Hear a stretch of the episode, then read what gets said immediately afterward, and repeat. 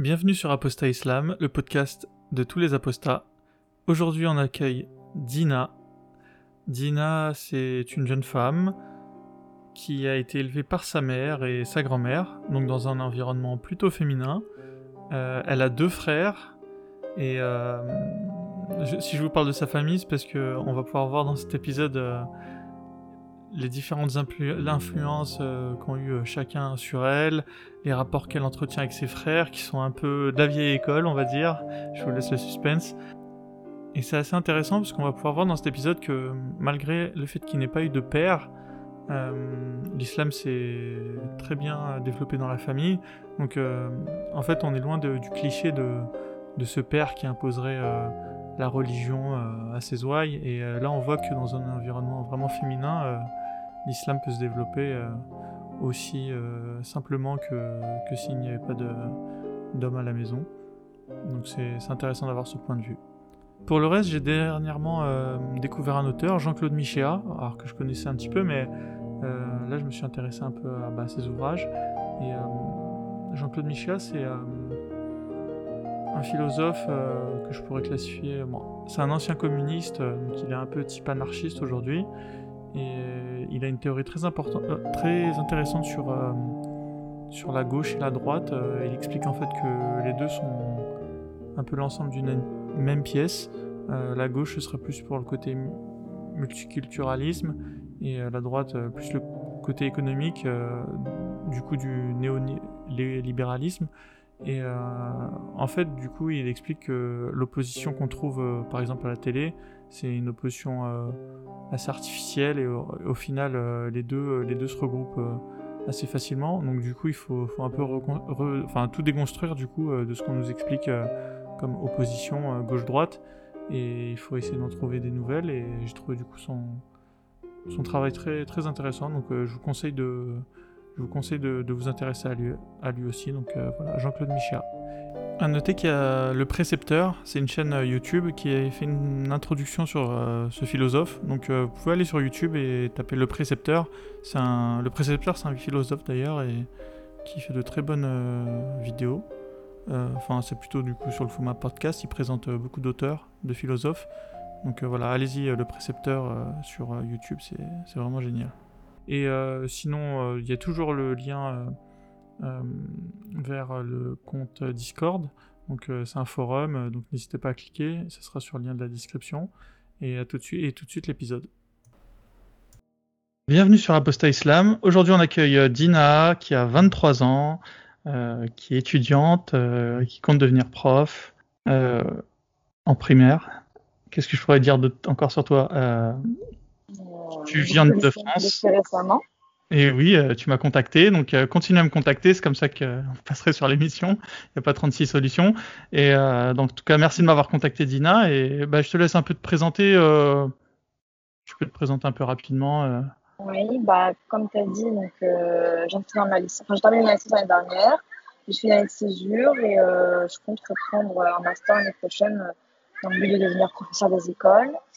Euh, et voilà, je suis à Costa depuis pas longtemps et euh, je voulais vous partager un peu mon histoire parce que s'il y a des gens qui se reconnaissent, euh, comme moi je me suis reconnue dans certains podcasts, pardon, voilà. Et du coup, tu es marocaine d'origine, ça je peux ah le dire. Et, et du coup, tu as apostasie il y a 5 mois. Donc, c'est tout frais. Ça, ouais. t'es pas trop chamboulé non, pas du tout, parce que comme je dis, c'était officiellement il y a cinq mois, mais ça faisait un moment que je n'y croyais plus. quoi. D'accord. Tu as été euh, élevé euh, dans l'islam euh, Enfin, oui, ça j'imagine, mais je veux dire, à quel point enfin, C'était comment à la maison l'ambiance quand tu étais petite Tu as des frères et sœurs? Enfin. Alors, j'ai été élevée dans l'islam, mais c'était plus un islam culturel, comme quasiment tous les musulmans en France, on va dire. Donc j'ai deux grands, j'ai un petit frère et un grand frère. Je vis avec ma mère et ma grand-mère. Donc mes parents sont divorcés, j'ai pas contact avec mon père ni rien. Euh, donc en fait, euh, on n'a pas, on n'a jamais été obligé de faire la prière, par exemple. Nous, ma grand-mère disait tout le temps, oui, plus tard. Pour l'instant, le plus important c'est l'école, c'est l'école, pas la prière maintenant, etc.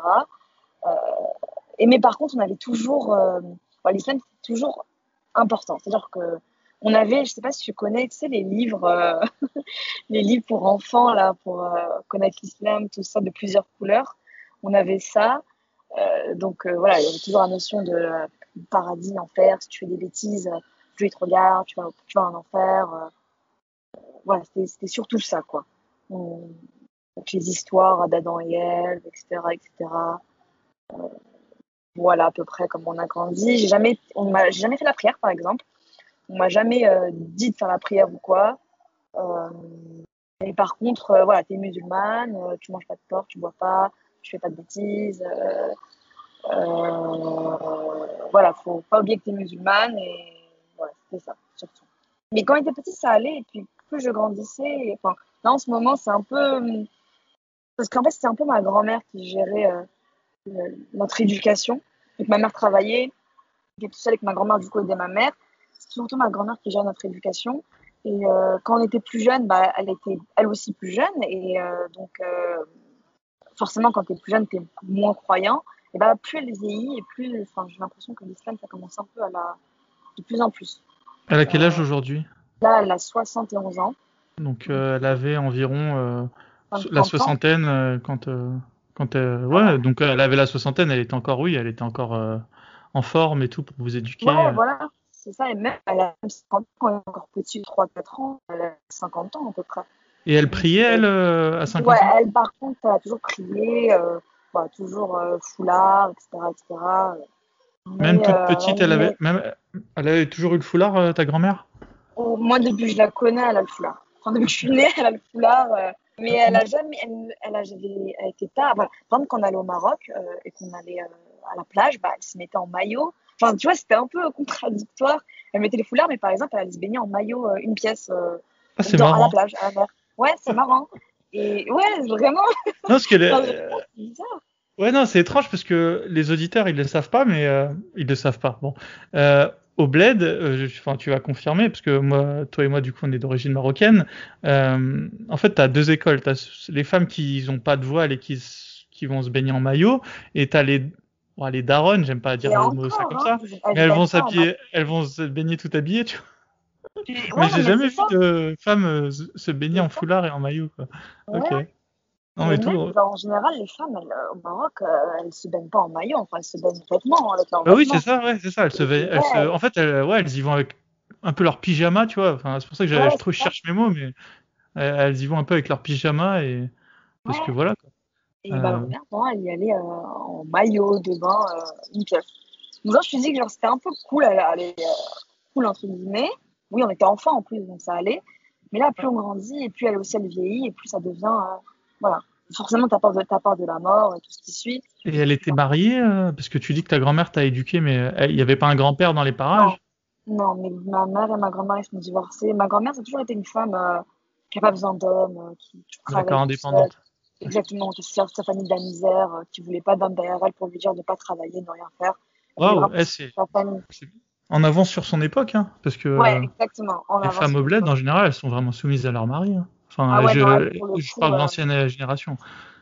Ok. Ah ouais, donc, euh... coup, elle, euh, en fait, vraiment, elle s'est mariée pour euh, justement être libre après.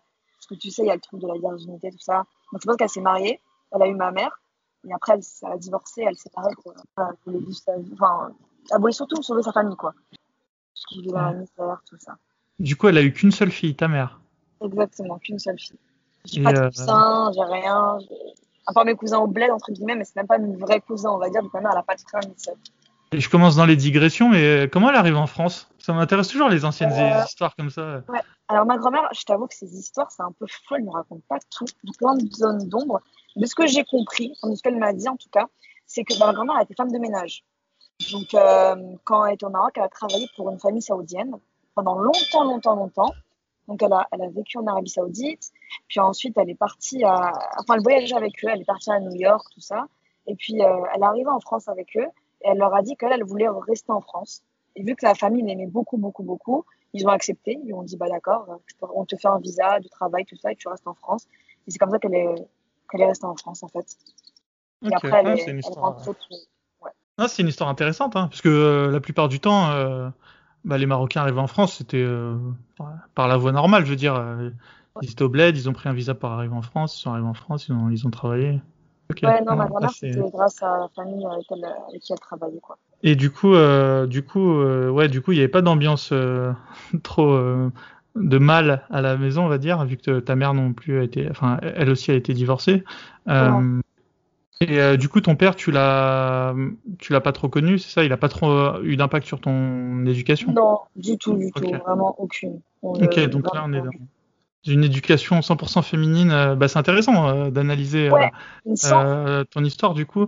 Et du coup, tes frères, t'as un grand frère, ça, et il, il est comment avec toi? C'est quoi tes rapports Alors, avec tes frères? Alors, comment dire? Fran- Franchement, il y a beaucoup d'histoires que j'ai envie de raconter, dont l'islam a du coup un impact. Euh, bah, mon grand frère, je vais pas mentir, mais c'est vraiment quelqu'un que si c'était pas mon frère, je ne le ferais, enfin, je ne le parlerais pas. Parce que il est assez spécial dans le sens où il est assez fermé d'esprit, en fait. C'est bizarre, hein, parce qu'il a, il a un bac plus 5, il a une école d'ingé, etc. Mais pourtant, il a vraiment une mentalité, on dirait que, enfin, hyper archaïque, euh, euh, vraiment de, de, de l'islam, tout ça. euh, on dirait qu'il n'a pas ouvert une seule fois le Coran. Enfin, Mais ça si, lui vient en d'où? Parce que vous avez eu la même Bah, je, éducation? bah, je sais pas Ses fréquentations, genre- tu penses? Tu connais ses Non, amis? bah non? Non, parce qu'en fait, mon, bah, frère, il traîne qu'avec des blancs, par exemple. Ah bah attends, ok. Euh, Non, on va l'analyser. C'est intéressant d'analyser les frères et sœurs. euh. Ouais, mon frère, il traîne vraiment qu'avec des blancs. Il n'a pas de potes euh, rebeux, euh, musulmans, tout ça. Euh, et j'ai l'impression qu'il a un peu pris leur mentalité à eux, mais en même temps en gardant le, le côté islam. Les, les potes à qui il traîne, ils sont c'est assez des blancs riches, traditionnels, etc. Et euh, lui, il a gardé ce côté-là, mais en, en mettant l'islam avec elle. Euh, donc, il a un peu une mentalité de, de enfin, hyper fermé d'esprit, où il est hyper dans le jugement de tout le monde. euh, il prend l'islam euh, comme il le veut, hyper misogyne, tout ça. Et voilà. Par exemple, euh, mon frère, il a jamais fait la prière. Et aussi, il est hyper influencé par ma grand-mère. C'est-à-dire que mon D'accord. mon il a jamais fait la prière. Il a commencé cette année. Il a commencé cette année à faire la prière. Oui, Et, alors qu'il a plus de 25 ans. Et ouais, exactement. Enfin, il a 20 25 ans cette année. Quand il a commencé la prière, en fait, c'est juste ma grand-mère, comme je te dis, qui est hyper influ- influencée par elle. Il lui a- elle lui a juste dit, ouais, je voudrais pas faire la prière. Enfin, non, il faut que tu fasses la prière. Il a dit, ok. Et le jour même, il l'a faite, quoi. Aucune volonté de lui-même, euh, rien du tout. Euh, et en fait, je te parle de ça parce que il aussi parle beaucoup des péchés des gens, etc., etc. Et je te parle de ça parce que j'ai envie de te parler d'une histoire qui m'est arrivée et euh, dont il a, dont il a influencé. Enfin, il a, il a rajouté sa petite graine qui a fait que ça a fait un énorme problème, etc. Euh, je sais pas si je peux en parler maintenant ou je. Bah écoute, il n'y a pas vraiment d'ordre euh, dans la discussion. hein, donc, euh, En gros, par exemple, bah, moi, j'ai eu, un- j'ai eu mon copain, un copain quand j'avais 19 ans. Ouais. Et euh, on m'a on toujours dit, depuis que je suis petite, euh, oui, tu l'as dit jusqu'au mariage, tu l'as dit jusqu'au mariage, tu l'as dit jusqu'au mariage. Toute ma vie, sans jamais m'expliquer pourquoi, enfin, une raison légitime. Par exemple, C'était euh, tes deux, enfin ta mère et ta grand-mère ou que un des ma deux? mère, ma grand-mère, mes frères, genre, t'es l'honneur de la famille, Attends, même famille. les frères, ils te disaient ça? Ouais. Ah ouais, ils- vous avez une bonne ambiance à la maison. Moi, j'ai jamais parlé de, de vierge. De... C'est dingue, mais oui, mais c'est dingue. Mais attends, mais tu vas te choquer, hein. Franchement, tu vas grave te choquer. Du coup, euh, toute ma vie, on m'a dit ça. J'a- J'avais genre 12 ans, on me disait ça, et moi, je comprenais pas, en fait. Oui, alors qu'à 12 ans, tu, penses, tu penses même pas Oui. à ce genre Ah de oui. choses. Et puis, et puis, je leur disais, mais dans tous les cas, dans, dans l'islam, il n'y a pas écrit que c'est la fille et le, et c'est que la fille. Enfin, c'est les deux dans tous les cas. Mhm, Euh, c'est vrai. Ce qui est écrit, hein. Oui, et, alors, en islam, c'est l'homme et la femme. hein, il y a- Voilà, exactement. C'est vrai que la, tradition fait qu'on a l'impression que c'est que les femmes euh, qui sauvegardent l'honneur de, de la famille, mais, mais ça, c'est un... Alors, ça, c'est vraiment, pour le coup, c'est... Enfin, je veux pas défendre l'islam, mais ça, c'est vraiment Oui, un non, c'est ajout. euh, traditionnel. Oui, oui, ça, je ouais, leur dis. hein. un- un- Enfin, voilà. ouais. En islam, c'est euh, les deux, quoi. Ouais, c'est les deux. Et eux me disaient, mais euh, toi, t'es une fille, euh, c'est le plus important, t'es l'honneur de la famille. Moi, je disais, mais je suis... déjà, j'ai 12 ans, merci. Et puis, dans tous les cas, je suis pas l'honneur. Et ma mère, elle me disait, oui, mais tu sais, t'es un cadeau pour ton mari. Attends, mais je dis, non, mais je suis pas un cadeau, je suis, je suis une personne. J'étais là et je comprenais pas. Bah, tu vois, par exemple, euh, moi, j'ai jamais bu, j'ai jamais fumé. Pourquoi? Parce qu'en fait, quand on m'expliquait, il y avait une raison valable derrière. Il y avait une raison que je trouvais légitime pour moi. Ouais. C'est-à-dire que ça nique, ça nique la santé, clairement. C'est Mm. pas bon pour la santé. Donc moi, j'approuvais ça. Je me disais d'accord. Mais par exemple, quand on me dit tu dois dire jusqu'au mariage sans m'expliquer derrière pourquoi, pour moi, c'était pas une raison légitime. C'était, enfin, et surtout quand tu me dis lui il peut, mais toi tu peux pas. Moi, je comprenais pas. Ah, parce qu'on t'a dit ça. On t'a dit que les hommes, ils avaient le droit, mais pas les femmes. Ouais, exactement. Ah, c'est intéressant. hein. Me disait ça. Euh, Ce mélange d'islam et de tradition euh, Ah ouais, non, dans ces euh, c'est assez intéressant. Mais bon, bizarrement, c'est quand même une tradition qui se colle souvent ouais. aux, aux musulmans. hein, donc, euh, Ouais, c'est ça. voilà. Mais bon, bref, peu importe, là, c'est- Et donc, j'ai eu mon premier copain, enfin mon seul copain d'ailleurs, à, à 19 ans. Et ils ont appris, genre deux ans plus tard, comme ah, je dis, j'avais des rapports avec lui. Et euh, heureusement qu'à ce moment-là, d'ailleurs, j'étais en Erasmus, parce que euh, ils m'ont fait un. C'était vraiment la pire période de ma vie. Comment ils l'ont su alors euh, que tu avais un copain? Bah, Ils savaient que j'avais un copain, mais ils savaient pas que. Bah, je, je, leur mentais, bien évidemment, je n'aurais pas leur dire. En tout cas, ça ne leur regarde pas, tu vois. Et en gros, c'est mon petit frère qui est parti dire à ma mère Oui, mais je suis sûre qu'elle a fait ci et ça, nan, nan, nan. Oh, oh l'ambiance oh, L'ambiance ouais, dans la famille. Et donc, moi, j'étais en Espagne à ce moment-là, et je reçois plein d'appels, plein d'appels, plein d'appels. Et je reçois des vocaux. Et là, je commence à paniquer. Et euh, en plus, je rentrais la semaine d'après parce que, en gros, ma famille me manquait et je reçois cinq semaines avant de rentrer. Bref. Ouais, toi là, aussi, tu leur manquais, hein, je peux te le dire. Euh, vraiment. Et là, je, bah, du coup, j'arrive chez moi et des, laisse tomber. La pire semaine, j'étais, je pleurais tout le temps, j'étais pas bien. Et, euh, et il me disait, en gros, ouais, tu vas te marier, tu vas te marier euh, avec n'importe qui. Femme? Ouais, il me disait, ça, que je me marie avec cette parce que je trouve n'importe qui que je marie avec. Mais pour te dire à quel point c'est grave, en fait. Et, euh, et moi, j'étais pas bien. Ouais, parce que quelque part, ils te. Enfin, c'est, c'est, oui, c'est une... ils t'ont mis une pression psychologique, quoi. C'est, c'est une agression euh, psychologique, euh, si je devrais qualifier euh, ce qu'ils ont fait avec toi, quoi. Mais c'est, c'est quoi Ils t'étaient enfermé dans la chambre et ils, ils te disaient tu vas te marier maintenant, c'est ça? Non, mais en gros, ils m'insultaient. Ils me disaient que. Bref, il a des gros mots, j'imagine lesquels tu. Enfin, je pense que tu sais lesquels, dans lesquels dont je parle. Euh, et après, non, c'était vraiment des crises. Insulter ma mère, ils disaient que c'était de sa faute, etc. Enfin, bref, c'était n'importe quoi. Et ça, et, ils t'ont euh, pas frappé quand même Non, non, ils m'ont pas frappé. Il n'y avait pas l'éducation avec les coups euh... Ouais, Ah, c'est plutôt enfin, les darons. hein. Ouais, ouais. Mais Euh, oui, non. ça va, t'as échappé à ça en tout cas. Ouais. Et euh, bon, après, bah, du coup, euh, plus je parle à personne dans ma famille. Genre, je suis restée une semaine, j'étais qu'avec mes amis, j'étais chez elles. Euh, je rentrais que pour dormir, c'est tout. Et ton mec, Et, euh, à l'époque, tu lui as dit quoi alors? Ah non, mais en fait, je l'avais quitté à ce moment-là. Oh merde, ah Je ouais, l'avais putain. quitté. Ok. Ouais. Et, euh, et euh, bah, après, je suis retournée en Espagne. J'ai plus parlé à ma famille ni rien. Et je suis rentrée, euh, je suis rentrée en décembre, mais je suis pas rentrée chez, chez eux. Je suis rentrée chez une amie à moi. Et ma famille le savait que j'étais sur Paris, etc. Donc, ils m'ont carrément dit Ouais, viens, comme ça, tes frères, ils arrêtent de parler, on va te faire un test de virginité, un faux certificat de virginité. Moi, j'étais choquée. Mais en France, euh, on peut faire des tests de non, virginité C'est interdit. Moi, je le savais, c'est interdit. Et Bah donc, ouais. coup, moi, Mais comment ils voulaient faire. J'en sais rien du tout. Et donc, moi, je leur ai dit, d'accord, il n'y a pas de souci, vas-y, trouve un gynécologue qui, va accepter. Je savais qu'ils allaient- je savais qu'ils Ah allaient. euh, d'accord, ok. Ah, t'es une maline. Ouais, je savais. Et donc, du coup, je leur ai dit d'accord. Donc, du coup, je les ai accompagnés, je suis allée. Et la, la, la gynécologue, elle les a regardés, elle leur a dit, mais ça va pas, enfin. Elle a dit, allez éduquer vos fils. Genre, enfin, votre fille, elle a rien fait de mal, elle a. Enfin, je veux dire, il n'y a, pas de problème, c'est votre, c'est vos enfants, enfin, c'est vos fils. Ah, mais la discussion, elle devait être lunaire. Hein. Elles sont Ah parties demander à la gyno- gynécologue Ah qui, euh, si elle pouvait faire un test, un test de virginité. Franchement, on- dans Mais chaque épisode, de toute façon, on, on apprend des bonnes. hein. Ah non, mais c'est vraiment Ok, ok. dingue. Et, Ah, mais la euh, gynécologue, elle a dû se prendre la tête. Hein. Ah oui, non, vraiment, la, la, mais je pense que c'était son premier cas parce que. Ouais, bah, j'étais- c'est pas, vraiment fini, mais je suis retournée en Espagne. Alors, Je leur ai plus vraiment parlé pendant, pendant très longtemps. Je suis rentrée en juillet, mais je suis pas rentrée chez eux. Je suis rentrée en, je suis rentrée en septembre. Je suis restée deux mois chez une amie. Et euh, en, en gros, je suis rentrée quand mes frères étaient partis au Maroc avec ma grand-mère. Mhm. Et je me rappelle qu'au Maroc, euh, enfin, quand même, parce que ma mère, elle voulait que je rentre à ce moment-là. Parce que ma mère, elle est un peu ouverte d'esprit, tu vois. Euh, elle est un peu ouverte d'esprit. Donc, elle, se rendait bien compte que c'était n'importe quoi, tu vois, toute cette histoire. Et je suis rentrée quand ils n'étaient pas là. Et ils m'insultaient au téléphone. Non, on ne veut pas la voir. Tes frères, ils t'insultaient au téléphone. Putain, ils Non, sont, ça, ah, ils sont exemple, sympas l'ambiance dans la famille. Genre, mon grand frère, il avait dit à ma mère Non, mais je vais pas la voir parce que quand je vais la voir, je vais imaginer ce qu'elle a fait. Et moi, j'étais là, mais c'est dégueulasse de penser ça. Enfin, c'est. c'est Et ton frère, lui, il a déjà eu des copines? Non, Ouais, par contre, lui, il en a jamais eu. Le grand frère, il a Ouais. jamais eu de copine, tu penses? Non, non, je Mais suis tu penses qu'il le cache ou c'est sûr? Non, je pense que c'est vraiment sûr. Ah ouais, donc ok, il est. Ouais, Ah, d'accord. Ok, bah pourquoi pas. Mais par contre, euh, il boit de l'alcool. Hein. Ça, on l'a. Enfin, Ah bon pas. Ah oui. Ah là, ils sont forts. hein. Franchement, c'est les. Ah, ils sont vraiment très forts. Hein. Ah, de toute façon, les musulmans, je leur, d'accord. je leur euh, donne cette médaille de l'hypocrisie. Je Ah, pense que c'est la population sur euh, Terre la plus hypocrite. Ah, Euh, et là, et là, je mets au défi n'importe qui de me prouver le contraire. hein. Franchement, euh, c'est Ouais. fou ce, manque de cohérence. Euh, mais de toute façon, je suis sûr que ça, c'est c'est dû à la religion. Mais bon, euh, Oui, oui, oui. à quel aspect de la religion c'est dû? Je sais pas. C'est peut-être une religion trop stricte ou. Mais euh, wow, Ouais. Une vraie, une vraie bonne, Et du coup, euh, ok, ton frère il, boit de l'alcool, bon, pourquoi pas. il fait pas ses prières aussi, hein, n'oublions pas. Bref. Euh, et donc, euh, bon, il m'en tous les noms. Il disait que si euh, s'il me voyait, il allait être dégoûté, je sais pas quoi. Et au final, bah, je suis rentrée. je leur parlais pas en fait. Genre, ça fait mon petit frère, il m'a reparlé parce que mon petit frère, il a un peu évolué depuis cette histoire. Il a grandi, s'est intéressé plus à la religion, à sa manière, on va dire.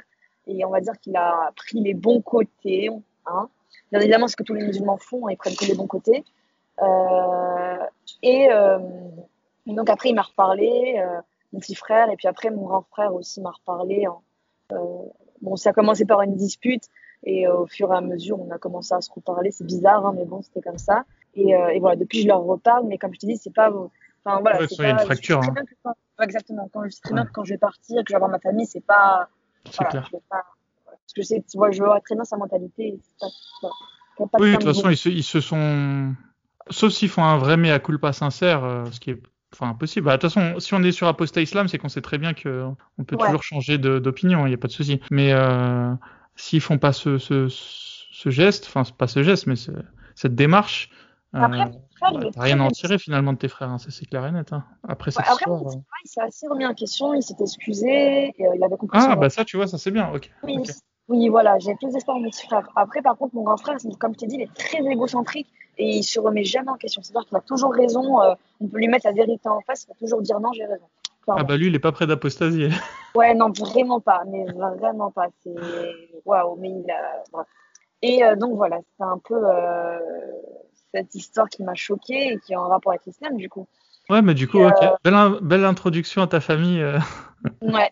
Et, ouais, et donc c'est l'une des choses aussi qui m'a fait de plus en plus m'intéresser à l'islam ah oui, ok, euh, d'accord. Parce qu'avant, tu t'intéressais euh, pas bah particulièrement, du coup, comme on disait, tu, tu faisais juste. En fait, euh, j'étais vraiment très intéressée par les religions, par les sectes. non, mais vraiment, quand je dis j'étais hyper intéressée par les sectes, c'est que. Genre, laquelle? Bah, Toutes. Par exemple, je me rappelle quand j'étais gamine, genre, je avoir 16 ans, 17 ans, euh, je me suis partie, je donnais un faux nom pour aller voir les scientologues, euh, pour aller voir, enfin, pour pour voir un peu comment c'était chez eux, tout ça. Euh, c'est comment chez eux? bah, On dirait un peu une, association, quoi. C'est pas. Mais ils font un En fait, ils... en fait, tu vois, tu fais un quiz et mm. après, ils te disent hein, là où ça va pas trop. En vrai, leur quiz est correct et bien. Ils te disent vraiment les qui va pas trop dans ta vie, entre guillemets. Mais ils vont, ils vont vraiment appuyer sur ces points-là quand tu vas aller les voir pour te dire ah mais vous avez besoin de faire ci ça ça je me rappelle qu'ils n'arrêtent pas de me dire euh, mais euh, mais est-ce que vous avez un travail euh, Est-ce que vous pensez avoir de l'argent pour, euh, pour, pouvoir vous payer les séances C'est clairement l'argent aussi qui nous intéresse en fait. D'accord. Ah oui, en fait, ils te donnent des, comme des séances de psychothérapie en fait. Oui, voilà, c'est ça. D'accord. Et euh, moi, c'était surtout le, le, brainstorming qui m'intéressait en fait. Comment les gens pouvaient adhérer à ces sectes-là. Mais hmm. c'était marrant parce que du coup, moi-même, j'étais. Grave. Ouais, tu vois, je m'intéressais grave à ça, mais je ne me remettais pas en question moi-même sur ma, ma propre euh, euh, croyance en fait. ça c'est de la faute, euh, c'est de la faute des médias et de de toute cette ambiance qui te fait croire qu'il y a les religions d'un côté et les sectes de l'autre. Parce que moi aussi, quand j'étais musulman, je me disais que les sectes c'était un truc, c'était un truc à part en fait, tu vois. Et ouais, religion, ça avait comme une connotation noble. D'ailleurs, euh, je me rappelle d'une interview avec Obama où il dit le Saint Coran, tu vois, alors qu'il n'est pas musulman, tu vois. Mais euh, pourquoi est-ce que ce livre-là serait saint, tu vois? Il y aurait une sainteté dans ce livre, tu vois. Euh. Donc, et, et mis bout à bout, toutes ces petites, parce que tu vois, c'est jamais, enfin, c'est toujours des petits bouts de, de, phrases qui te font croire ou comprendre que les religions, elles ont un truc noble, quelque chose de plus que non pas les, les sectes. Ça a l'air d'être un truc. En plus, tu vois, voilà, quand tu regardes les sketchs des trois frères, j'en sais rien, tu vois euh, ouais, ils se foutent de la gueule des sectes, mais euh, en fait, euh, personne se fout vraiment de la gueule des religions. Bah, si, il y a Charlie Hebdo et on voit bien comment ça s'est terminé, tu vois. Mais donc voilà. Donc je, je, pense que c'est c'est une des causes du, du, problème et de pourquoi tu bah tu ouais tu restais musulmane alors que tu voyais bien les. les... Ouais, mais mais moi je me. Dans les. Je me suis rendu compte depuis mon apostasie que finalement j'étais pas vraiment musulmane parce que pour moi, croire, c'est quelque chose que tu fais euh, de toi-même, en fait. Mm. Et moi, j'ai pas l'impression d'avoir vraiment cru en Dieu. J'avais vraiment l'impression, finalement, là, maintenant, que, que, je, que c'est surtout la peur, en fait. Je, c'était juste, j'avais peur, c'est tout. Je croyais en Dieu, bien évidemment, mais c'était, oui, la peur de l'enfer, en fait. Et, et ça, j'ai, euh, j'ai mis du temps quand même à m'en, à m'en séparer de cette peur. Et, et j'ai pas l'impression d'avoir cru en un Dieu bon. Euh, voilà, c'est surtout un Dieu dont il fallait avoir peur. Et euh, moi, je m'en suis rendu compte plus tard, ça, par exemple.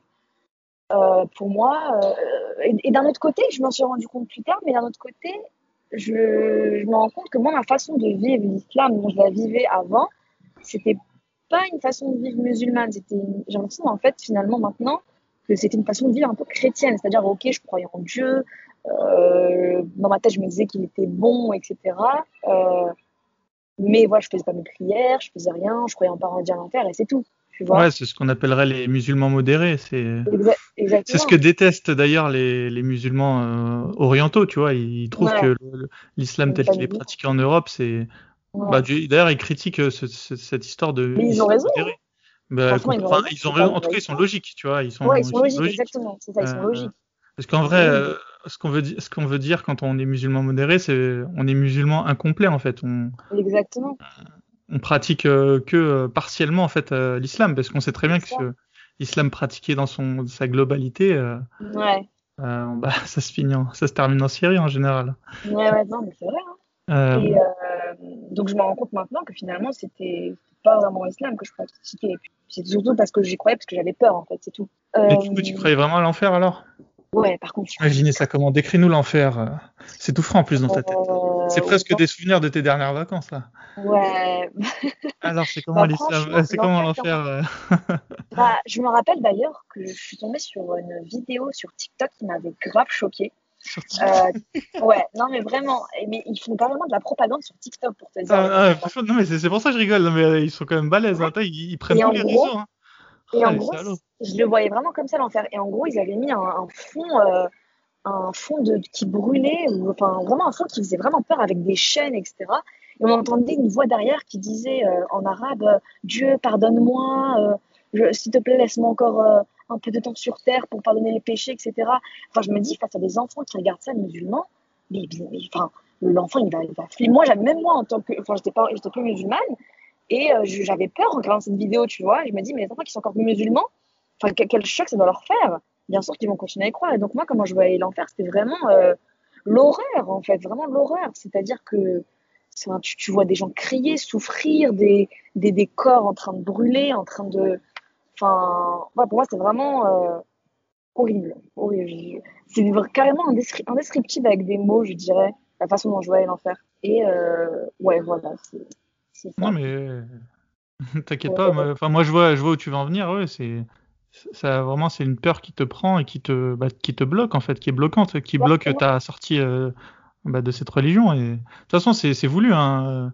Euh, les musulmans, euh, ils jouent vraiment là-dessus. Hein. Les, chrétiens, ils jouent beaucoup sur l'aspect, ouais, la bonté, la, enfin, tendre l'autre joue. Les musulmans, ils, se cachent pas. Hein. Ils jouent vraiment la carte de l'enfer à fond. Quand, quand j'ai lu le Coran, c'est que il euh, y a vraiment beaucoup plus de descriptions de, de l'enfer que. Ah mais il n'y a que ça. Hein. Ah non mais franchement il y a énormément de descriptions de l'enfer dans le Coran ou alors de menaces de l'enfer. Euh, ouais, des menaces, forcément, c'est ça, c'est ça. Mm. C'est ça. Euh, euh... Et du coup tu l'as lu le Coran? Alors je l'ai pas lu en complet, au complet, parce que. Oh, t'as rien raté, hein, je Ouais, je sais. Je t'avoue que genre, quand j'ai commencé la lecture de la, de la sourate de la femme, ça m'a grave bloqué. Ça m'a vraiment bloqué. Celle où les femmes. Euh, ouais. C'est la, sourate... c'est la sourate qui dit que les, les, femmes doivent obéir à leur mari, c'est ça? Exactement. euh, celle... Non, mais celle où ils disent comme quoi bah, les maris peuvent avoir euh, des... quatre femmes plus des esclaves sexuels. Euh. Enfin, tout ça, ça m'a bloqué. Enfin, déjà, pour Et moi. Là, tu étais musulmane encore à ce, à ce moment-là? Non, à ce moment, j'étais plus musulmane. D'accord. J'ai commencé à lire le Coran.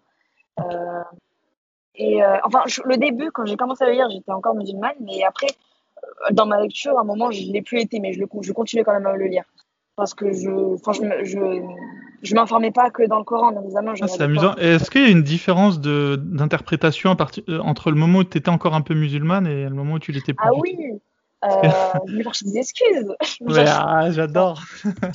Évidemment. Alors, vas-y, raconte. euh, bah, déjà, je me rappelle que j'avais déjà entrepris une première lecture il y a longtemps. Et ce que je faisais pour, euh, pour me rassurer, c'est que je prenais une analyse, une analyse bien évidemment faite par des musulmans qui, bien évidemment, veulent euh, montrer le beau côté de l'islam. Mhm. Et euh, bah forcément, du coup, tu avais la, t'avais la bonne traduction, entre guillemets, et tu avais le Coran donc à côté, donc euh, ça, ça t'arrangeait. Euh, je me rappelle d'un verset qui m'avait grave choqué quand j'étais plus jeune, c'était euh, oui, le, mar- le mari peut aller labourer dans son champ comme il veut. C'est pas exactement ça, mais tu, tu vois Oui, non, c'est à peu près ça. Le, Ouais, le mari bah, peut aller, ouais, aller coucher sa femme quand on, la- comme on laboure son champ. ouais. Exactement, ouais. Et ça m'avait grave choqué quand j'étais plus jeune. T'avais quel âge là, à ce moment-là? J'avais 16 ans. Ok, donc tu 16 savais déjà ce que ça voulait dire se faire labourer. Ouais. Oui, bah oui, que 16 ans quand même. Et euh, ça m'avait trop choqué. Et donc, euh, je me suis dit, euh, bah, je vais aller regarder une analyse. Bien évidemment, l'analyse, elle était en faveur. euh, Ah bah vas-y, raconte. Raconte-nous l'analyse c'était, alors. euh, C'était qu'en gros, euh, le, le mari pouvait labourer comme il le veut, c'est-à-dire, euh, il peut, la, la- euh, si la femme est d'accord, il peut y aller comme il le veut. Tu vois, il mettait l'accord de la femme, alors qu'en vrai, il n'y avait pas l'accord de la femme dedans. Il y a même le verset des anges qui dit euh, si, un, euh, si la femme ne couche pas avec son mari sans aucune raison valable, euh, c'est-à-dire un mal de tête, enfin, si elle a pas mal à la tête, euh, si elle n'est pas malade, elle a aucune raison de, refuser- de se refuser à son mari. Et, euh, et je me rappelle quand j'étais plus jeune et que j'avais lu cette explication, ça m'avait semblé logique. Alors que Oui, il y, a- il y a une suite à ton explication. Et en plus, euh, si la femme refuse, dans ces cas-là, les anges vont la oui, pardon, maudire euh, jusqu'au matin. pardon, Ce qui est quand même, euh, pour- ça, dans, la tête d'un croyant, quelque chose de, de, de dur, tu vois, de, de se dire que les anges vont te maudire. Voilà, c'est ça. Donc il n'y a pas de notion de, de consentement en fait. Le Bah, consentement, en fait, ouais, ben non. En fait, euh, le consentement, il est vraiment très très théorique parce que en vrai, euh, si tu crois à tout ça, hein, il faut se mettre dans la tête d'un musulman. Si- si- Est-ce que tu vas choisir de, bah, de coucher avec ton mari, ce qui, c'est ça. Ou ça. alors euh, de te faire maudire jusqu'au matin euh, par les anges? Bah, Ah, franchement, il faut m'excuser, mais dans la plupart du temps, euh, les musulmanes, elles, ont vite fait Bien choisir. sûr, elles ont peur. Euh, oui, elles ont un choix, mais un choix de façade. C'est faux, tu vois, de dire qu'elles ont.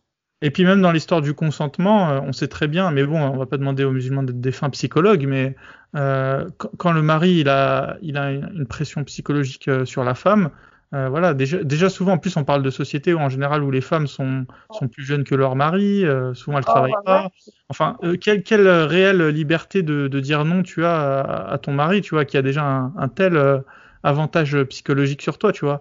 Et, euh, exactement. donc euh, oui, euh, en vrai, si on joue sur les mots, bah oui, on pourra toujours dire que tu as le choix, tu vois. Mais on sait très bien qu'en pratique, euh, le choix, il est vraiment très, très limité, quoi. Bah, Et du coup, euh, bah, du coup, la conclusion, c'est que évidemment que c'est choquant euh, quand on. Et, c'était une, réa- une réaction saine, euh, je te rassure. Mais, et- mais à cette époque-là, par exemple, tu vois, je me voyais la face. Je me voyais la face, et, et comme tous les musulmans de France à peu près, euh, voilà, je prenais que les bons côtés en fait. Oui, parce que tu as toujours une porte de sortie en vrai. Oui, parce que là, c'est vrai que je suis, j'essaye d'être neutre, mais et ça a l'air négatif. Mais oui, si je suis ultra positif, je peux dire, bah non, la femme, elle a le choix, quoi. Ouais, c'est Elle a juste à avoir une paire de, je sais pas. Et enfin, puis en voilà, plus, ils vont te dire que, euh, que oui, mais dans le Coran, euh, ils disent de bien traiter la femme, etc., que c'est un bijou. bah, euh. Il faut bien Ouais. traiter son chien. Et... Ouais, Et- voilà. Et, mais je me rends compte maintenant que, que, euh, que dans, dans tous les cas, ce sont des choses qui sont, qui sont acceptées en fait. C'est que d'accord, tu peux, euh, tu dois bien traiter ta femme, etc., mais à côté, euh, tu peux aussi faire ça.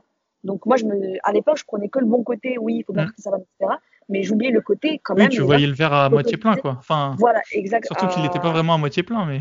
Ouais, ouais, non, voilà, vraiment, je vais essayer de prendre que les bons côtés. Et puis, euh, bah, quand j'ai commencé à, à me poser vraiment, euh, enfin, du coup, euh, ça fait à peu près un an, un an, que je me posais vraiment des vraies questions sur l'islam et que je me rendais compte que je pouvais pas adhérer à une religion dans laquelle je prenais que les bons côtés. Parce que dans ce cas, c'était pas l'islam que je pratiquais. Si je Tu prends t'es que les rendu bons compte un peu de ton hypocrisie. Exactement, je me suis rendu compte que j'étais hypocrite. Et, et en plus, la lecture du Coran m'a fait encore plus me rendre compte de ma propre hypocrisie. Parce que lui-même, disait dans le Coran que, euh, dans le Coran, où soit tu prends tout, soit tu es un hypocrite. Oui. Du coup, bah, quand je dit dans le Coran. ouais. je me disais, mais alors moi, je suis une hypocrite vu que je prends ce que je veux, et que j'ai- il y a plein de versets que je n'accepte pas. Tu vois Ça, c'était par exemple récemment. Ça, c'était genre. Et tu sais que ça, c'est euh, une des paroles qui est souvent ressortie par les djihadistes et tout, et, et, euh, et qui explique que le Coran, non seulement déjà il est clair, il est écrit en arabe clair, mais ils reprennent aussi ce passage qui dit qu'il faut pas prendre qu'une seule partie du Coran. Euh, C'est ça, exactement. Et on revient d'ailleurs, on, fait une boucle d'ailleurs avec la discussion des musulmans modérés, où, on disait qu'ils étaient logiques, les musulmans orientaux, de dire que l'islam modéré, ça n'existe pas.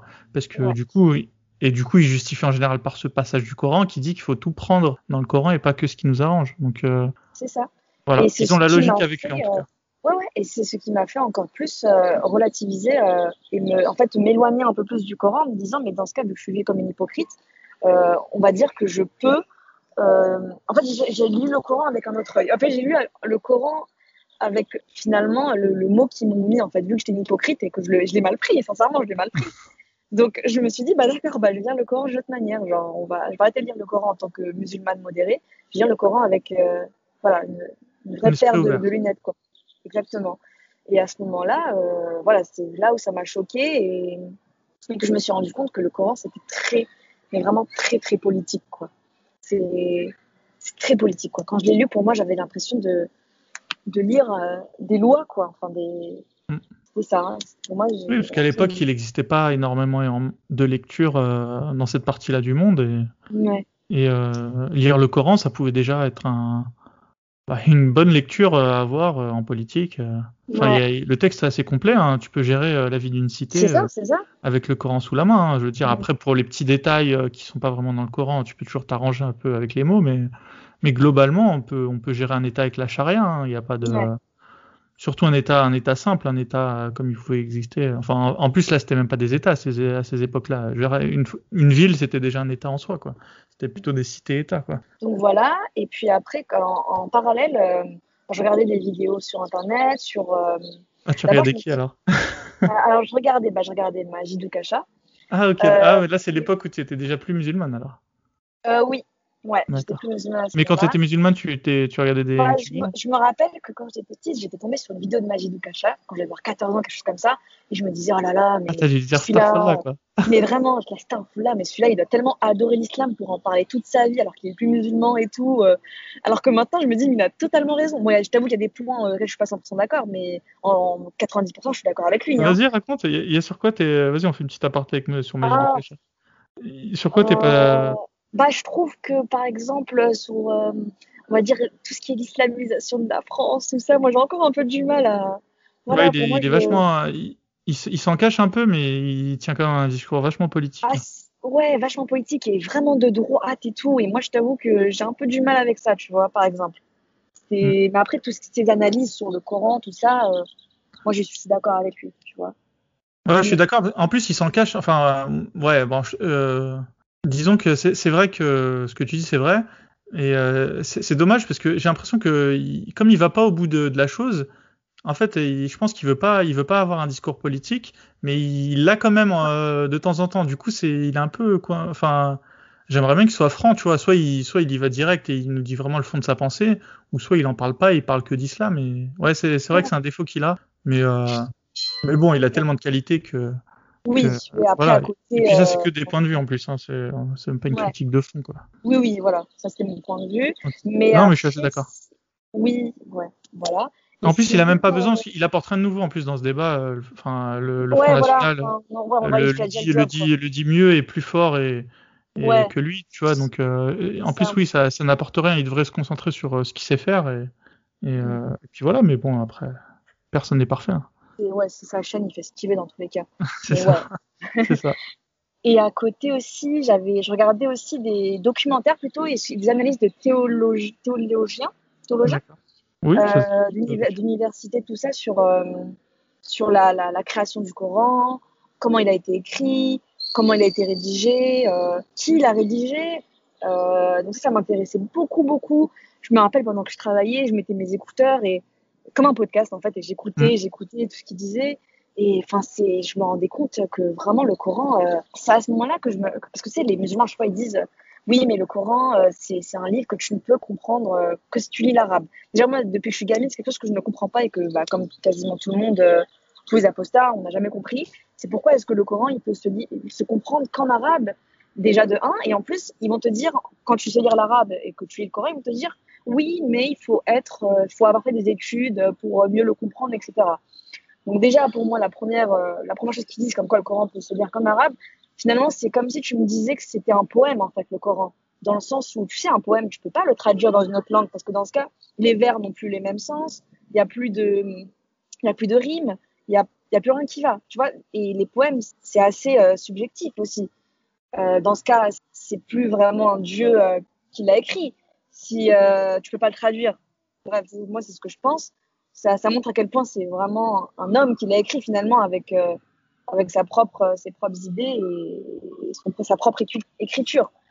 Euh, et la deuxième idée, du coup, que euh, qu'est-ce que j'avais dit? Donc la première idée, c'était que je pouvais pas se traduire. Ah oui, et que du coup, c'était que les personnes qui ont travaillé, travaillé le Coran qui pouvaient vraiment le comprendre à 100%.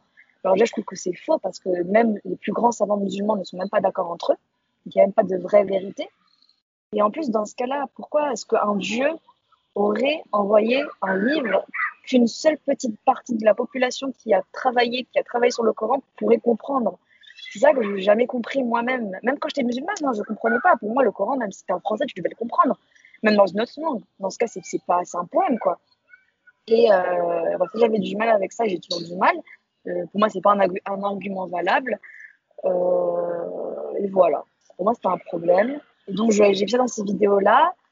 Euh, aussi, le fait qu'ils aient retrouvé des sources du Coran au Yémen, tout d'abord, puis ensuite en Arabie Saoudite, en Syrie. Enfin, les sources du Coran, elles sont, tellement diverses que bah, ça peut pas être un homme qui l'a écrit, vu que les sources sont diverses. Et puis, on sait que le prophète n'est jamais allé au Yémen. On sait qu'il n'est jamais allé non plus en Syrie. Donc, c'est pas très logique, en fait, de dire qu'il enfin, a été en tout cas euh, cité par le, par le prophète. Enfin, pardon, descend, enfin, du coup, il descendu au prophète parce que il n'y a, pas une, y a pas une seule source. Oui, mais les musulmans, ils pourront toujours te dire que qu'il a, une partie de ses, compagnons, de ses compagnons qui sont partis au Yémen, une autre partie en Syrie, et que, et que c'est là-bas que ça s'est écrit. Et puis pour les, divers, les, les différentes versions, ils pourront toujours te dire que, que c'est oui, des, cas... des, brouillons, tu vois, ils aiment bien utiliser aussi cette excuse. Dans ce cas, désolé, mais il n'y a, a, aucune valeur sûre au final. Je suis d'accord avec leur argument, mais du coup, rien. Bah, si, rien eux, eux, vont te dire que. Eux, ils vont te dire que les, les compagnons se sont réunis et qui se sont décidés euh, sur une. D'ailleurs, c'est un peu, c'est un peu ce qu'ils racontent. Ils disent qu'en fait, euh, un jour, euh, le calife Hatzman euh, a réuni tous ouais, les derniers compagnons sais, et qu'il ouais. fallait une double validation de chaque hadith, euh, de chaque sourate qu'elle ait bien été récitée et si chaque oui. compagnon a été d'accord. et ensuite, c'est ce qui a fait le Coran final. Bon, évidemment, ici, ici sur le podcast, on a tous compris que c'est une, une fumisterie, mais, mais en tout cas, ils arrivent à trouver une certaine cohérence avec cette histoire. C'est voilà. vrai, vrai, mais après, après moi j'ai du mal peut-être à l'expliquer, mais dans les vidéos que j'ai que j'ai vues d'historiens, ils arrivaient très bien à l'expliquer et ça montrait vraiment que. Là, que, tu parles euh, des historiens qui sont critiques avec euh, cette euh, thèse du, de l'unique Coran. Exactement. Oui, non, ça. mais de toute façon, euh, voilà. Non, mais moi, je te, je te, donne la version des musulmans parce que bah, je, je, leur donne un peu la voix sur le podcast, sinon, ça serait. Oui. je, je suis un peu l'avocat du diable, mais non, sinon, moi, je suis d'accord avec toi. le fait qu'on retrouve. De toute façon, moi, moi ma, ma, ma, théorie personnelle, c'est que enfin, chacun sa, avait sa version du Coran, parce que c'était un, prestige, enfin, t'imagines, ouais. euh, d'avoir euh, sa version du Coran. Et en fait, euh, ça a été une guerre d'ego. Chacun a voulu, a voulu, a, a, voulu transmettre sa version du Coran. Et, et puis bah, dans ce Battle Royale, euh, bah, c'est Usman qui a gagné, tu vois. Euh, Ali, euh, qui est quand même pas n'importe qui, avait aussi sa version du Coran, et, et, et puis elle a disparu, tu vois. Alors que tu imagines, le, le, type, ça a été quand même le quatrième calife, donc c'était pas n'importe qui. Et voilà, c'est ce qui s'est passé. C'est faut.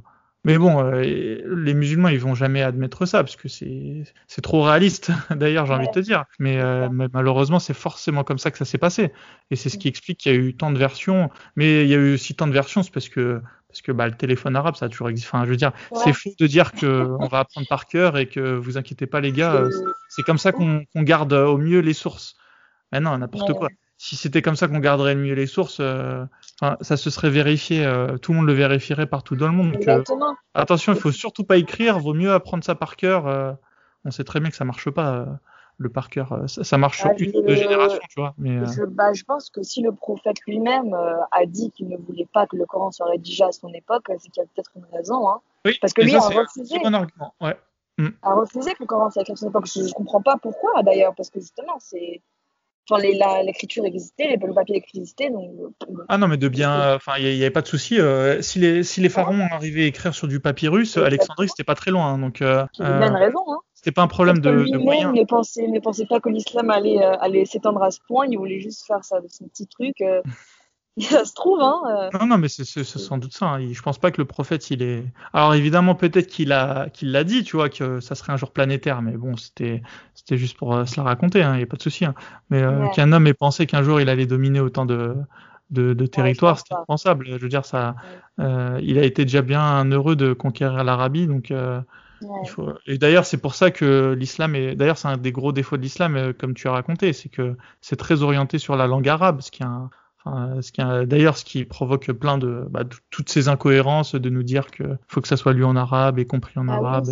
Et... en plus, attention, on parle d'un arabe, euh, l'arabe du 7e siècle. Hein. Oui, l'arabe du 7e siècle. Comme si je disais qu'ici en France, on devrait comprendre le latin du, du 1er siècle pour comprendre euh, ce que voulait raconter Cicéron. Et, et euh, voilà, non. Enfin, bref. Moi, moi, du coup, je me disais, mais attends, mais dans ce cas, un peu. Enfin, je dans, dans tous les podcasts, podcast, mais on s'est tous dit ça en fait. Pourquoi est-ce qu'un petit garçon qui est né, euh, je sais pas, en Amazonie, euh, lui, il pourrait pas devenir musulman quoi? Mm. Bien sûr, c'est toujours l'excuse. Oui, vous, vous êtes chanceux parce que vous êtes musulman. bah oui, non, mais les musulmans se trouvent très chanceux. Hein. Ouais, non, mais n'importe quoi. Enfin, pourquoi moi je suis chanceuse et pas cet enfant qui a rien demandé, quoi? Pourquoi moi euh, je suis genre une élue de Dieu, on va dire, entre guillemets? Ceci dit, tu vas voir, je vais te donner un exemple. Euh, souvent, les gens se trouvent très chanceux d'avoir eu la vie qu'ils ont eue et de vivre dans le pays où ils vivent. Enfin, ça, ça se, ça se vérifie pas tout le temps, tu vois. Mais euh, de mes voyages dans le monde, euh, j'ai toujours eu l'impression que les gens étaient contents d'être. Enfin voilà, ils sont toujours assez fiers de leur pays, souvent assez fiers. alors que t'en fais pas trop, quoi. C'est le hasard qui t'a mis là-dessus. Ouais, voilà. Mais le problème, c'est pas ça. Le problème, c'est que du coup, les musulmans euh, pensent que tout le monde euh, est dans le faux et que eux, ils sont, sont les élus. Quoi. Bah, regarde bien en France, euh, on aime bien donner des leçons de droits de l'homme à tous les pays dans le monde. Ouais. Voilà, et t'inquiète pas, hein, les Chinois, ils sont très contents d'être en Chine et ils trouvent que les Européens. Enfin, en fait, c'est chaque, chaque pays, enfin, les habitants moyens, en tout cas, de, de, chaque pays dans le monde, se trouvent très chanceux de leur code de valeur et, et en sont fiers. Et, euh, et, on croit toujours qu'on a un peu le nombril du monde. Et, malheureusement, ce biais cognitif qui doit s'expliquer par je ne sais quelle raison, eh ben, se retrouve chez les musulmans qui pensent tous euh, être super chanceux d'être atterris dans une famille musulmane. Tu vois, ils... mais, mais je trouve que c'est un peu de l'endoctrinement, en fait, parce que justement, ah bah, si, tout le monde te dit, oh, t'es chanceux, t'es chanceux, regarde, t'es musulman, là, bah, forcément, ton ego, il va, il va gonfler, tu vas dire, oui, nous, on est les meilleurs, euh, voilà, vous avez tout sort. Ouais, et moi d'ailleurs, c'est ce que quand j'étais musulmane et que euh, je me rappelle au, au, lycée, tu vois, j'avais j'avais une amie qui était bon, elle était marocaine et son père était français, du coup bon, elle était athée. Et, euh, et moi, tu vois, j'étais la musulmane qui voulait euh, qui voulait faire comprendre aux autres que c'était un faux et que tu vois l'islam. Ah bah ouais, non mais tu, sais bien que chaque musulman doit convertir au moins une personne. Ouais, non mais c'est bref. Et du coup, j'étais là D'ailleurs, mon ancien copain, enfin, mon copain, euh, il me, mon ancien copain, il me disait, euh, lui aussi était athée du coup. Et euh, t'essayais de le convertir d'ailleurs, ton copain euh? Bah oui, au début. Au début, oui, j'étais là. Tu faisais comment? Vas-y, raconte. Enfin, mais en fait, je me... là maintenant, quand j'y pense, je me rends compte. non, mais il n'y a pas de souci t'es une autre personne, faut pas te, faut pas te Bah, en gros, tu vois, moi je leur disais, mais je comprends pas comment vous pouvez croire en l'évolution. Moi, ça me paraît tellement illogique. Euh, et ce qui me paraît tellement logique, moi, c'est qu'on vient d'Adam et Ève, qu'un Dieu nous a créés, patati, patata. Alors que maintenant, je me rends compte que ce que je disais, c'était illogique. Mais... Il avait de la patience, hein. Ah, mais il avait vraiment de la patience, hein, franchement. Et même, même mon ami de l'époque, hein, qui avait de la patience.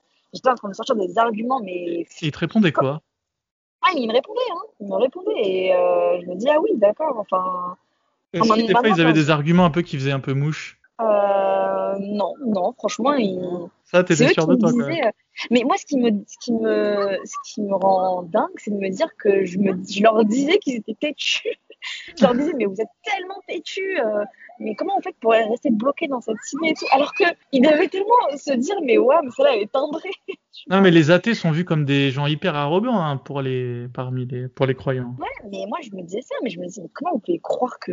Alors que c'était moi, en fait, genre, j'étais arrogante, euh, c'est moi qui pensais détenir la vérité, euh, tu vois, et bon, je suis contente de ne plus du tout penser comme ça, mais Voilà, Alors maintenant, euh, l'évolution, qu'est-ce que t'en penses de la théorie de, ah, moi, des petits singes qui font des... bah, je sais pas, je sais pas si c'est vrai ou pas, mais en tout cas, c'est beaucoup plus probable qu'à derrière, quoi. c'est sûr, hein, c'est pas...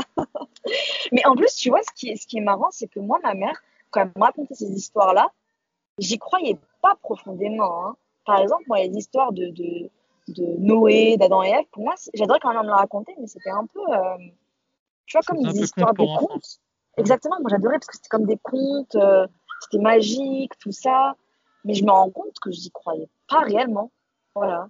En plus, c'est pourri parce que dans, dans, les histoires des, des musulmans, il n'y a jamais de morale à la fin de l'histoire. C'est plus de la. Non, il n'y a pas de morale. C'est juste. Euh, ouais, ce que Encore si tu apprenais un truc, tu vois ce que je veux dire S'il y avait un. C'est juste. Voilà, c'est tout. Et. Euh... Oui, du coup, j'ai regardé ces vidéos-là. Euh, je regardais Magie du Kacha, et puis après, j'écoutais tes podcasts. Et, euh, et, donc, je me rappelle du jour où je me suis rendu compte, euh, enfin, non pas que je me suis rendu compte, mais que je me suis dit, c'est bon, je peux plus croire à ça, c'est fini. C'était encore quand je, quand je lisais, parce qu'en gros, j'avais eu deux parties. D'abord, la première partie où j'ai vraiment, je me suis intéressée qu'au Coran, et ma deuxième partie où je me suis intéressée à la vie du prophèt. donc, je suis plus devenue musulmane à partir du moment où j'ai lu un verset du Coran c'était par rapport aux esclaves. C'est connu, hein. Mais euh, en gros, par, rapport à la femme, tout ça, je me voilais grave la face. Je me disais, euh, bon, ok, d'accord, à cette partie-là qui dit que tu peux frapper ta etc. Mais à côté, il y a plein de versets qui, qui mettent la femme dans un. Enfin, voilà, ils la mettent bien, quoi, on va dire, entre guillemets. Et, mais par contre, je me suis dit, comment ça se fait qu'un dieu il puisse accepter de rendre en esclavage ses propres créatures, en fait? Les propres créatures qu'il a créées, il autorise la mise en esclavage. Il autorise qu'un autre humain être, euh, être euh, sous, enfin, enfin c'est son esclave quoi. C'est-à-dire qu'un homme qui veut oui, être un esclave, c'est être la propriété d'une autre personne. Exactement, euh, voilà, être son objet finalement. Oui, bah, c'est ça. Et ils me disent oui, mais à l'époque, ils étaient bien traités, c'était pas des esclaves, etc. Mais en fait, c'est, pas c'est pas ça qu'on veut dire. Ok, il m'a traité et tout, mais ça n'empêche que la personne, si par exemple elle voulait se marier, elle, elle, elle devait demander l'autorisation dans tous les cas. C'est ça le problème, c'est que l'homme devait demander l'autorisation à un homme pour pouvoir faire quelque chose. C'est pas le fait d'être Oui, euh, un esclave, c'est un peu comme un enfant en islam, on va dire. exactement. Si je veux être gentil avec eux, hein, attention, hein. c'est pas vraiment ce que je pense. Ouais, bon, moi non plus. Hein. Mais euh, ouais, ouais, si, ils te le font passer un peu comme ça, quoi. C'est ça, et moi je me suis dit, mais à quel moment Dieu va accepter ça, en fait? Va accepter ça, déjà de un. Et aussi, je me suis rendu compte qu'en fait, c'était très basé sur des plaisirs, plaisirs humains. Pour moi, avoir un esclave, c'est que derrière, tu veux qu'il accomplisse des, des, des, choses que toi, tu n'as pas envie d'accomplir, en fait. Tu vois ce que je veux dire? Oui, c'est un euh, peu un aide de. Euh, il fait, il fait ton ménage. Ouais, ça, c'est. Et en fait, c'est basé sur des plaisirs humains, pour moi. Enfin, des, en tout cas, des, des choses humaines. Et, euh, et, donc, pour moi, du coup, ça, je me suis rendu compte que ça peut pas être un dieu qui écrit ça. C'est forcément un homme qui avait envie d'avoir des aides, de l'aide, qui a écrit ça et qui, dans le Coran, et qui l'a fait passer pour une, une invention divine, quoi. Tu vois? Donc c'est à ce moment-là que je me suis vraiment dit, ok, c'est bon, je peux plus croire en ça, c'est pas possible. Pour moi, euh, un dieu peut pas accepter qu'un autre humain euh, euh, le mette sous, enfin. Et t'as pas essayé de trouver d'excuses à l'esclavage? Pour le coup, pas du tout. Pour le coup, pas du tout, vraiment pas.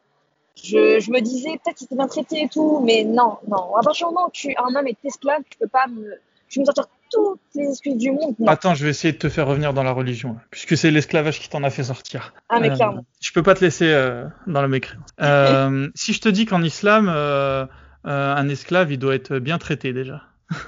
Eh ben, je te dis qu'à partir du moment où un homme est esclave, c'est un sous-homme pour moi. Donc, même s'il est bien traité, cet homme-là va devoir demander ton autorisation pour pouvoir faire quelque chose. Et pour moi, tu ne demandes pas l'autorisation à un homme pour faire ce que tu veux de ta vie. Ouais, mais ça lui offre une sorte de protection dans des sociétés tribales. Euh, voilà, ça a été écrit au 7e siècle, il y a un contexte. Euh, à l'époque. Euh, pas parler de chose quand tu parles de voix divine, en fait. oui. C'est à partir du moment où. Oui, mais ça à remettre dans son contexte. Dans le contexte où on est dans des sociétés maintenant qui, qui n'ont plus besoin d'esclavage, où on n'a plus de menaces que la tribu d'en face vienne nous attaquer, on n'a plus besoin d'esclavage. Je suis pas d'accord. Par exemple, les Saoudiens, ça, ils le prennent à leur faveur, ce verset-là enfin ces versets-là. Eux, par exemple, quand ils traitent mal les, enfin quand ils traitent mal, quand ils prennent des, Philippins et qu'ils prennent leur euh, leur passeport et qu'ils les bloquent, ils peuvent sortir ce verset-là. C'est mon, mon esclave, je, je le protège, je le protège, je lui donne un appartement, mais en tout cas c'est lui qui va m'aider à, tout faire. Pour moi, ça marche toujours à cette époque-là. même si c'était différente. Et puis même, dans tous les cas, je comprends pas, moi, un dieu, il m'envoie un livre sacré, je vois pas pourquoi il va, il va autoriser qu'un autre homme mette en esclavage d'autres hommes. Ça, pour moi, le contexte, il n'a pas de valeur, en fait. À partir du moment où tu es un dieu, tu sais ton livre, il va, il va éduquer des centaines, des centaines de siècles, tu, tu, tu sors pas ça. Si tu es un dieu divin qui sait que dans mille ans, ça, enfin, 500 ans après, l'esclavage va s'arrêter, euh, voilà, c'est, tu sors, tu sors pas euh, ce genre de verset-là. Ouais, mais si je te dis que, que l'esclavage, en fait, euh, il y avait déjà un message révolutionnaire, euh, c'était de bien les traiter, et euh, l'islam encourageait euh, par plein de systèmes de, de euh, en islam, en fait, euh, si tu fais certaines fautes, euh, tu dois libérer ton esclave, tu vois. Et, oui, et, et, si je t'expliquais qu'en fait, c'était trop révolutionnaire de leur faire arrêter l'esclavage, et qu'en fait, l'islam, ce qu'il ce qui cherchait à faire, c'était de, disons, de, de lancer un mouvement de désesclavagisation oui, de oui, la société, je, je tu vois. Je sais, je suis au courant, mais. Par exemple, moi, on va te dire que le prophète, il a, il a libéré son esclave Bilal, tu vois. Tu sais, c'est pour donner l'exemple, en fait, tu vois. Ouais, mais moi, en fait, juste la notion d'esclave, je peux pas. Je... Pour moi, Dieu, même pour moi, Dieu, il peut pas avoir fait ça, en fait. C'est.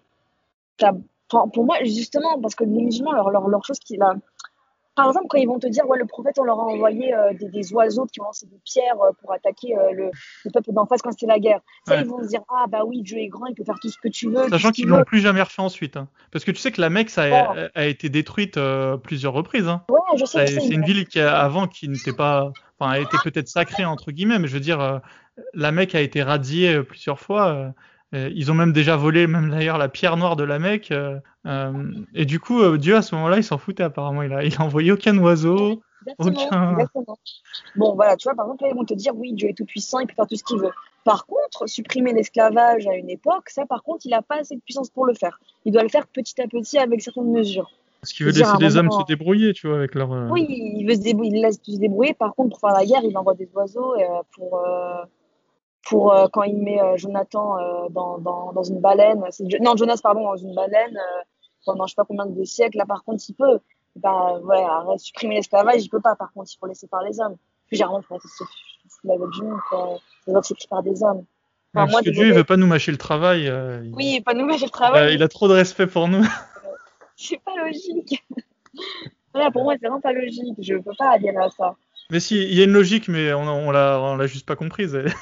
Ouais, c'est que qui l'ont compris. Mais... Parce que c'est, c'est le shaitan qui te, oui, qui te, qui te fait avoir des mauvaises pensées, c'est ça. D'ailleurs, tu croyais, tu croyais au shaitan? les shaitans, j'y croyais et tout, mais je te jure, j'y croyais à fond. Hein. C'était, il me faisait grave peur quand je l'imaginais, tout ça, avec les sabots, tout ça. C'était. Toi, t'avais le shaitan euh, occidental, toi.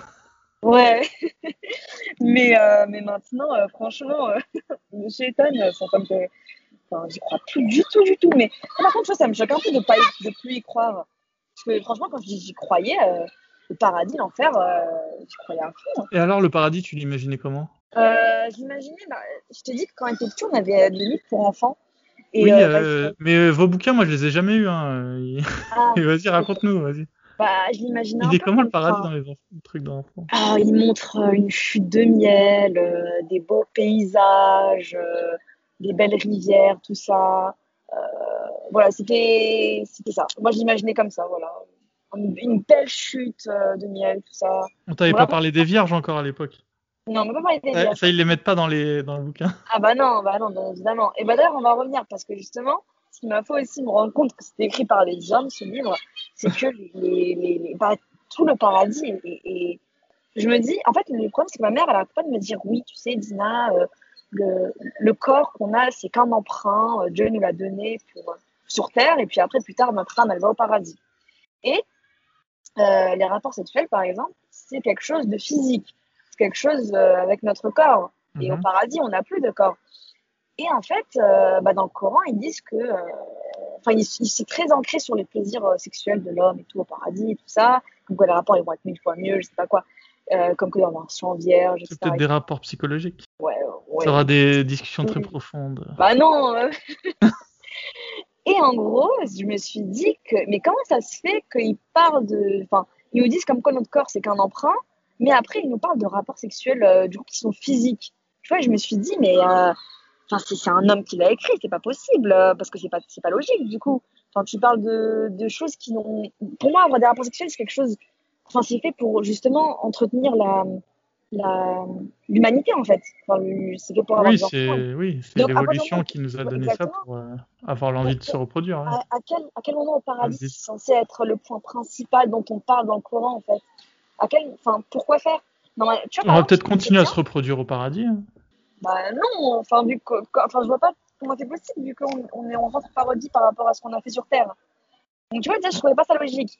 Et euh, en plus, le fait que c'est très euh, axé sur les plaisirs de l'homme, donc ça, c'est un fait, hein, c'est vraiment. T'avais capté que le paradis, c'était pas trop pour vous, quoi. Exactement. Et, d'ailleurs, dans ma lecture du Coran, ce que j'aimais pas trop, c'est que euh, j'avais pas l'impression que Dieu me parlait, en fait. J'avais l'impression qu'il parlait euh, aux garçons, en fait, aux hommes, et puis on parlait aux femmes à travers les hommes. C'est vraiment moi comment je l'ai ressenti. Et donc, euh, oui, pour moi, euh, le, le, le, le, paradis, c'était, on parle pas aux femmes, c'était que pour les hommes.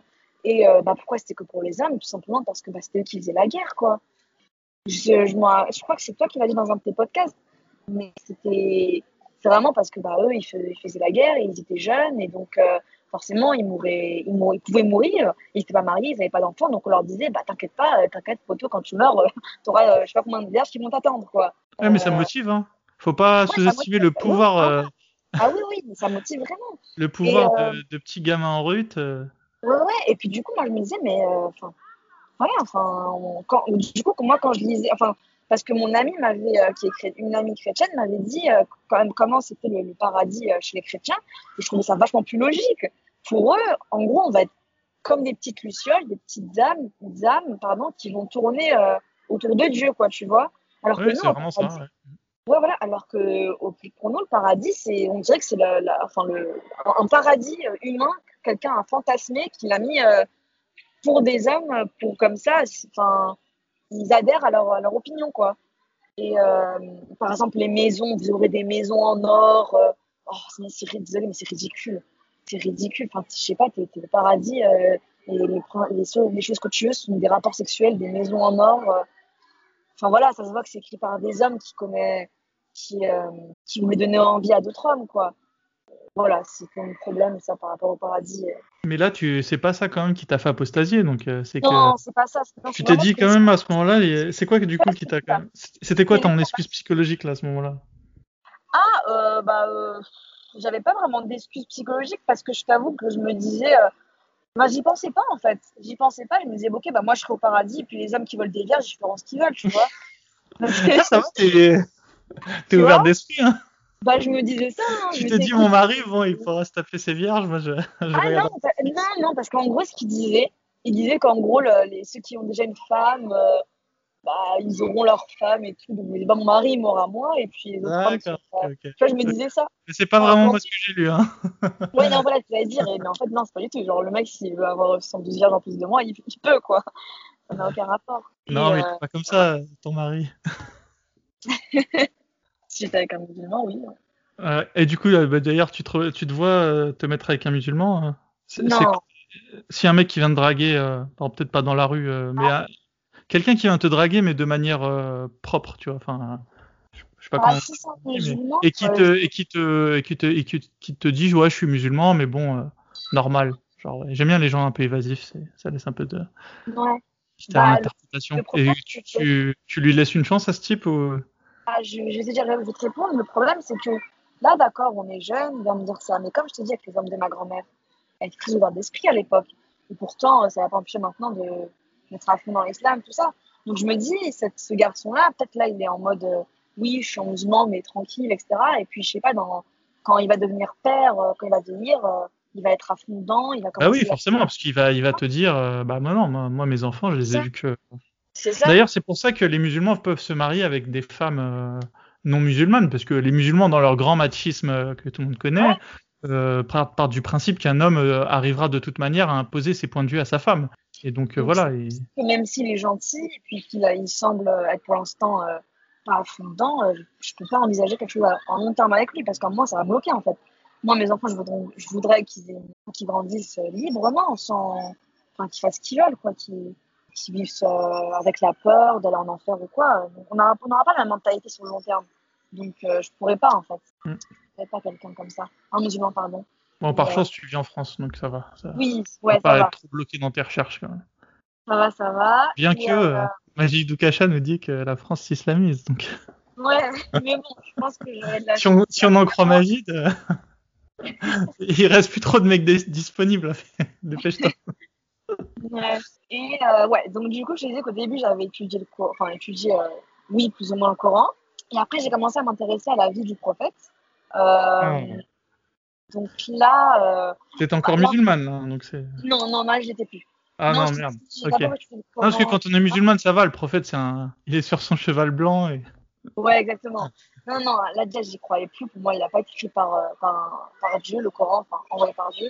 Donc là, je me suis dit, bon, vas-y, je vais voir l'histoire du prophète, tout ça. Parce que, en fait, je me suis rendu compte que ma famille m'avait jamais appris le- le- la vie du prophète. On connaît, je connaissais rien de lui. Mhm. J'avais juste vu le film, là, quand j'étais petite, Le Messager. Le messager. Ouais, je l'avais vu quand j'étais Je petite. sais pas pourquoi ils en boucle. euh. Apparemment, il y a que ce film-là à regarder. Non, nous on avait, on avait les trois, on avait euh, Jésus, on, euh, le truc du Christ, euh, on avait Moïse et on avait les dix commandements, on avait, on avait le messager. Et euh, ouais, du coup bah là je me à m'intéresser à vie parce que je me suis rendu compte que voilà je connaissais rien de lui. Et euh, bah du coup je, je j'ai commencé à étudier avec euh, un œil qui était plus musulman déjà. Et bah je me suis rendu compte que ce mec finalement c'était je dirais pas que c'était quelqu'un de mauvais, je dirais pas que c'était quelqu'un de bon. Pour moi, c'était juste un homme du, de cette époque-là qui avait soif de pouvoir. En fait, un homme lambda de cette époque, en fait, pour moi, c'était. Bon, bien que c'était un pédophile, ça, on va pas se, mentir, mais euh, ouais, c'était pas le seul, on va dire. Bon, il était tous à l'époque. Voilà, exactement. Ils, ils étaient tous plus ou moins à l'époque. Donc, euh, je me suis rendu compte que c'était juste un homme normal. Par exemple, euh, ils sortent toujours l'excuse oui, le prophète était illettré. Comment il a pu, euh, comment il a pu avoir reçu le Coran, réciter le Coran, etc. Mais déjà, le prophète, il était illettré qu'au début de, de, de la soi-disant révélation. Après, il a, il était plus, hein. il, a, il savait lire, il savait écrire, etc. Et en plus, illettré, ça ne veut pas dire inculte. Enfin, je veux dire, le prophète, c'était quand même un, un. Il, a, il vivait avec Aïcha, il a, euh, Khadija, pardon, excuse-moi. Euh, il a voyagé, c'était un marchand. Je veux dire, t'as 40 ans, et le mec, enfin, le mec, pardon, enfin, le prophète, euh, il a, t'as pas trop de respect à avoir pour lui. hein. Oui, non, mais Euh, Tu peux Voilà. l'appeler le mec. hein. il, euh, je veux dire, il y a eu la révélation à 40 ans. Je veux dire, en 40 ans de vie, en tant que marchand, enfin, t'es quand même euh, instruit, quoi. Il a dû marchander avec des juifs, des chrétiens. Il a voyagé partout. Il a, enfin, tu vois, à l'époque, le, vraiment, le, le marchandage, c'était, c'était vraiment quelque chose qui faisait vivre euh, le pays, la culture. Il y avait des mythologies qui étaient, qui étaient, euh, qui étaient récitées, qui étaient racontées. Donc je me dis, mais le prophète n'était pas inculte en fait. Il était peut-être au début, il ne savait pas lire, certes, mais d'accord, ma grand-mère ne sait pas lire non plus, mais c'est pas pour autant qu'elle ne sait rien, tu vois. Oui, bah, c'est un- oui, une insulte à tous les gens qui savent pas lire. hein. Exactement, ça veut dire que tu es bête en fait. Et c'est d'ailleurs le, le- son, son histoire nous le prouve qu'il était vraiment pas bête parce qu'il a réussi à, à avoir un grand pouvoir. Et euh, du coup, je me suis rendu compte de ça. Euh, donc j'ai commencé à, à voir que c'est toutes les histoires qu'il racontait sur lui. Par exemple, j'avais vu que toute l'histoire là, comme quoi l'araignée, elle avait protégé tout ça. euh, Oui, c'est. euh, tu parles de l'égir. Euh, oui, oui, oui. En fait, quand il y a l'égir, il se cache avec son compagnon Abou Exactement. Bakr et, mais et en fait, euh, ça. les, les Mécois sont à leur trousse et, et ils passent devant la grotte et, et en fait, pendant la nuit, une araignée, elle avait tissé une, une grande toile d'araignée et les compagnons disent ah bah on peut pas rentrer, il y a une toile d'araignée, ça veut dire qu'il est pas à l'intérieur. Ah, en plus, c'est tellement débile. euh. Moi, je pense que quand tu t'as cavalé toute la journée au soleil, euh, tu vois une petite grotte avec de l'ombre, tu, vas- tu vas au moins voir ce qui se passe à l'intérieur juste par curiosité déjà. Mais en fait, c'est même pas. pas c'est surtout que cette, euh, cette histoire, j'ai appris qu'elle venait de d'histoires Oui, juives. euh, oui, oui, c'est oui, c'est une histoire qu'on retrouve euh, chez les juifs, oui, ouais, totalement. Et Non, oui, oui, de toute façon. juifs. Moi, moi, je pars trop dans la logique, mais oui, oui, euh, même si on part dans l'aspect euh, Non, c'est mythologique, on va dire. Ouais, euh, ouais, c'est ça. Mais de toute façon, même la, c'est comme l'arche de Noé, c'est comme plein, plein, plein d'histoires qu'on retrouve. Mais, mais eux, les musulmans vont te dire que non, c'est pratiquement un miracle. Tu vois, ça, ça montre bien que c'est une- Ouais. C'est dans ce grand euh, corpus de, des, des révélations, euh, tu vois, c'est. ils voyaient pas ça comme un problème. Ils, ils, regardent ça dans l'autre sens. Et donc, bah voilà, c'était un petit exemple, mais je me suis rendu compte que toutes les histoires, quasiment toutes, étaient reprises. Enfin, même, sans même dans le Coran, ils disent rappelle-toi pour bien dire que c'est repris des, des, textes, des textes chrétiens et juifs. Mais euh, ça montre bien que déjà le prophète, il n'a rien, rien de nouveau, il a juste repris des histoires et. Enfin, si déjà s'il a existé, mais euh, voilà. à ce rythme-là, moi aussi, je peux créer un Coran euh, qui reprend 90% de, du Coran actuel et dire que, bah, si, c'est la preuve. il rajoute, il rajoute des lois qui lui conviennent à lui, bien évidemment, et c'est tout, en fait. Il invente une nouvelle religion, surtout qu'à ouais, l'époque, cet endroit-là. jour d'un texte existant. Voilà, était très religieux dans tous les cas où il était, donc forcément que les gens vont. Ils n'avaient pas, ils pas il pas la science, tout ça. Donc, euh, il, a, il a juste réussi finalement. Il a... Et euh, donc voilà, je me suis intéressée à ça, du coup, par rapport au fait que. Il y a même d'ailleurs des. J'ai vu des savants qui expliquent, des savants qui sont encore musulmans, hein, qui, qui, disent que pour eux, le prophète n'était pas du tout, euh, dès le début, n'était pas du tout. Euh, savait lire. Hein.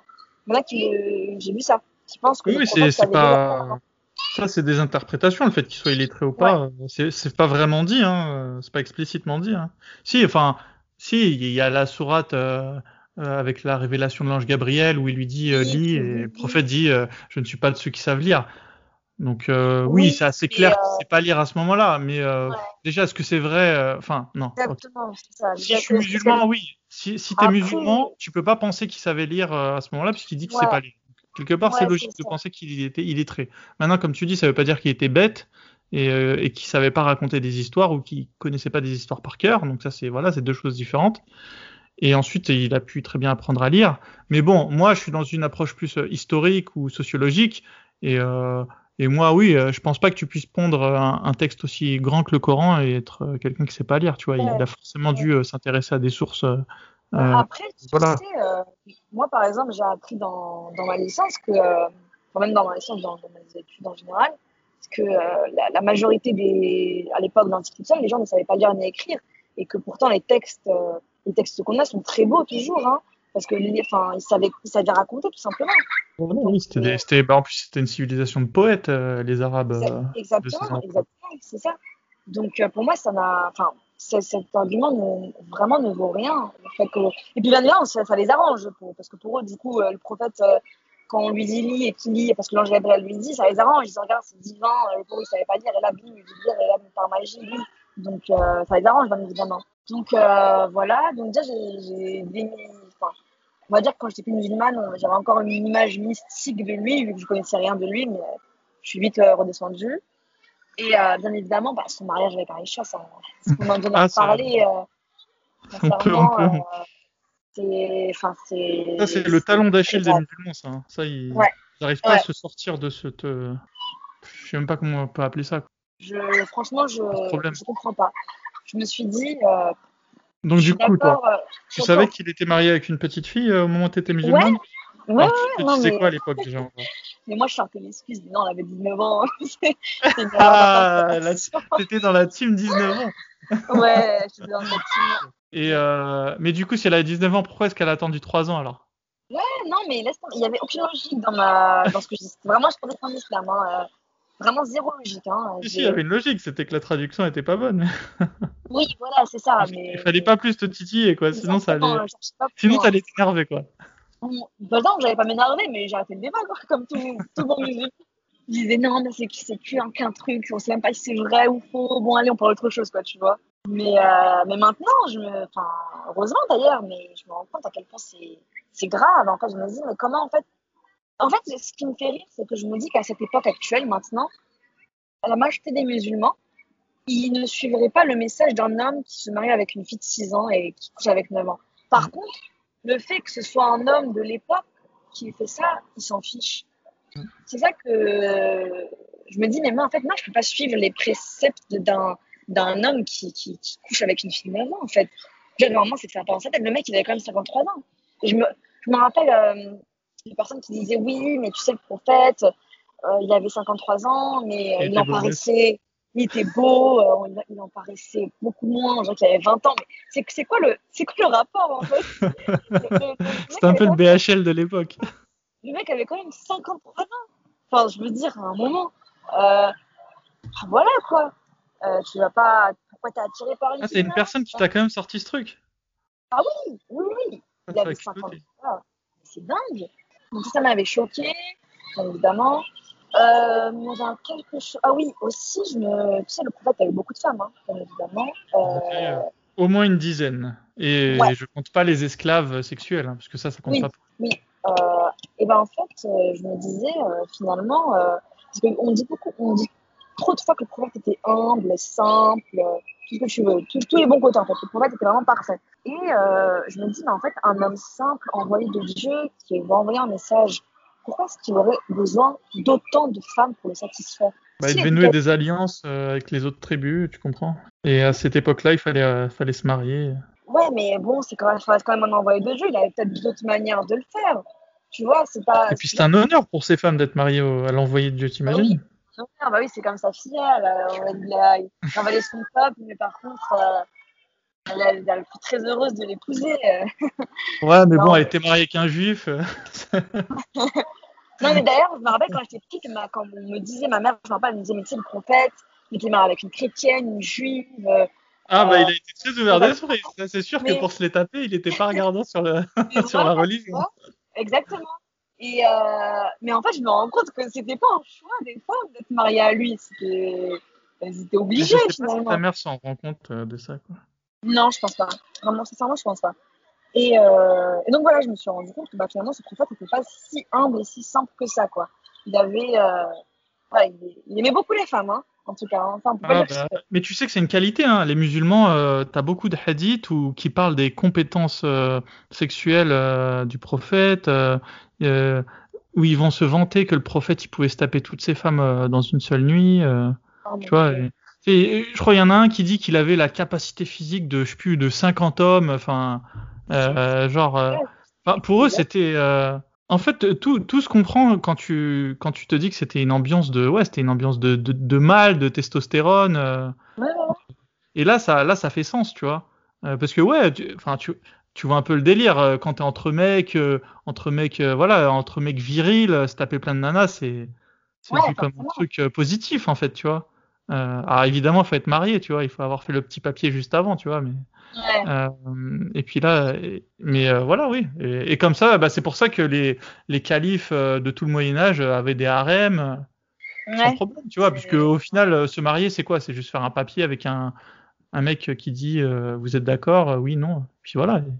Et à ce rythme-là, tu peux te taper toutes les femmes de la ville. Hein. Bah d'ailleurs, c'est ce qui c'est ce qui se passe encore aujourd'hui. Hein. L'Arabie Saoudite, bah tu vois, le, le nouveau roi MBS, il a, il a une tripotée de, de belles mamans. Ouais, ouais. Je crois que l'ancien roi est marié avec 16 femmes. Et d'ailleurs, ah oui, mon dieu. Et j'avais vu aussi euh, que, euh, tu sais, en Iran, par exemple, chez les chiites, ouais.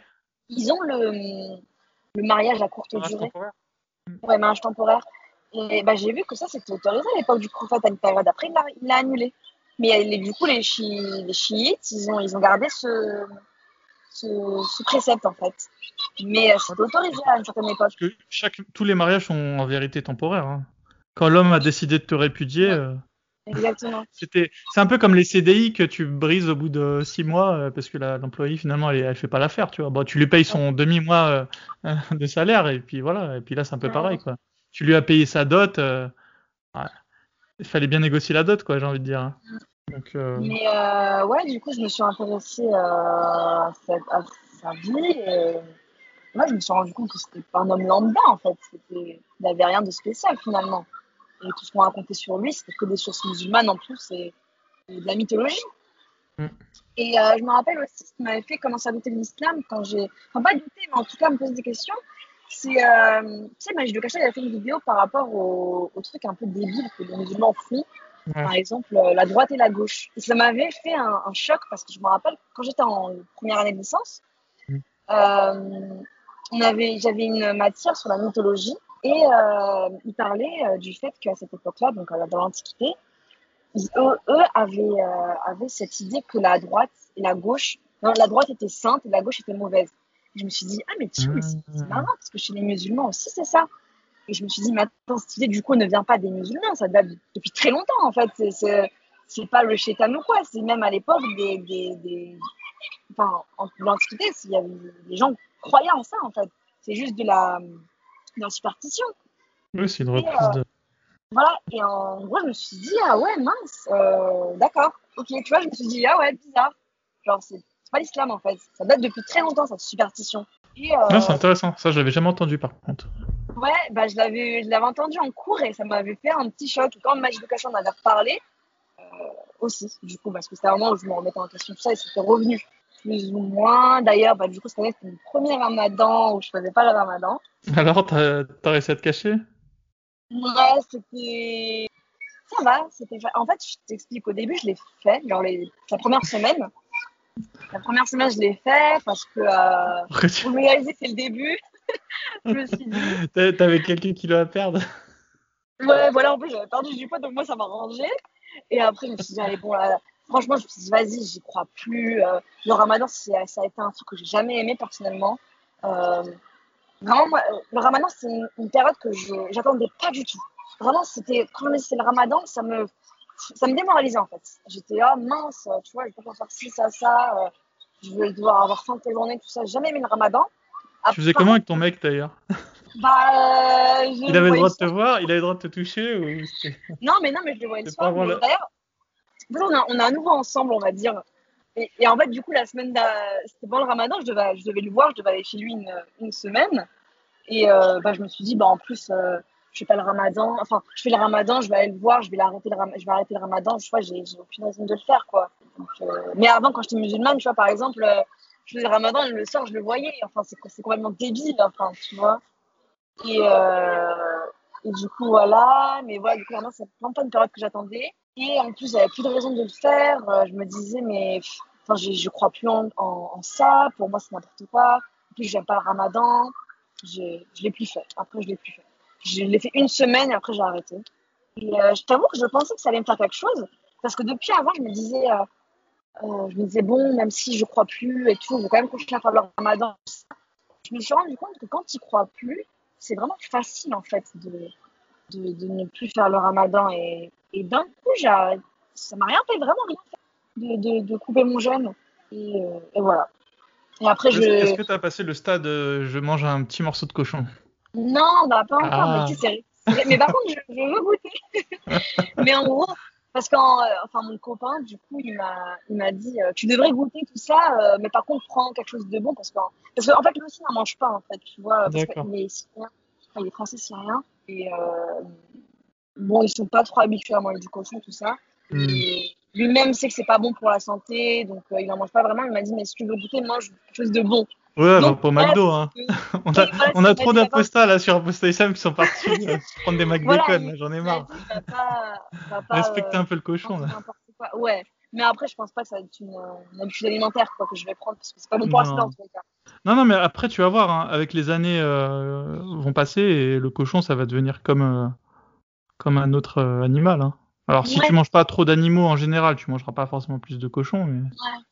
Euh, J'ai arrêté de me poser cette question de est-ce qu'il y a du cochon dans mon plat, tu vois. Ouais, exactement. maintenant, ça commence à faire longtemps, tu vois. Mais c'est sûr qu'au début, euh, il y a cette Oui, petite transition là qui est assez amusante. Moi, je trouve, euh, ça, je trouve ça, c'est marrant de, de euh, voir comment ton cerveau euh, réagit à ce genre de, de choses. Tu vas voir. Je sais pas, ça va faire un gros choc, mais ouais, c'est sûr que ça fait bizarre. Parce que Je peux t'assurer que tu vas, tu vas un peu, tu vas un peu transpirer avant de le. Ouais, je pense. Je pense.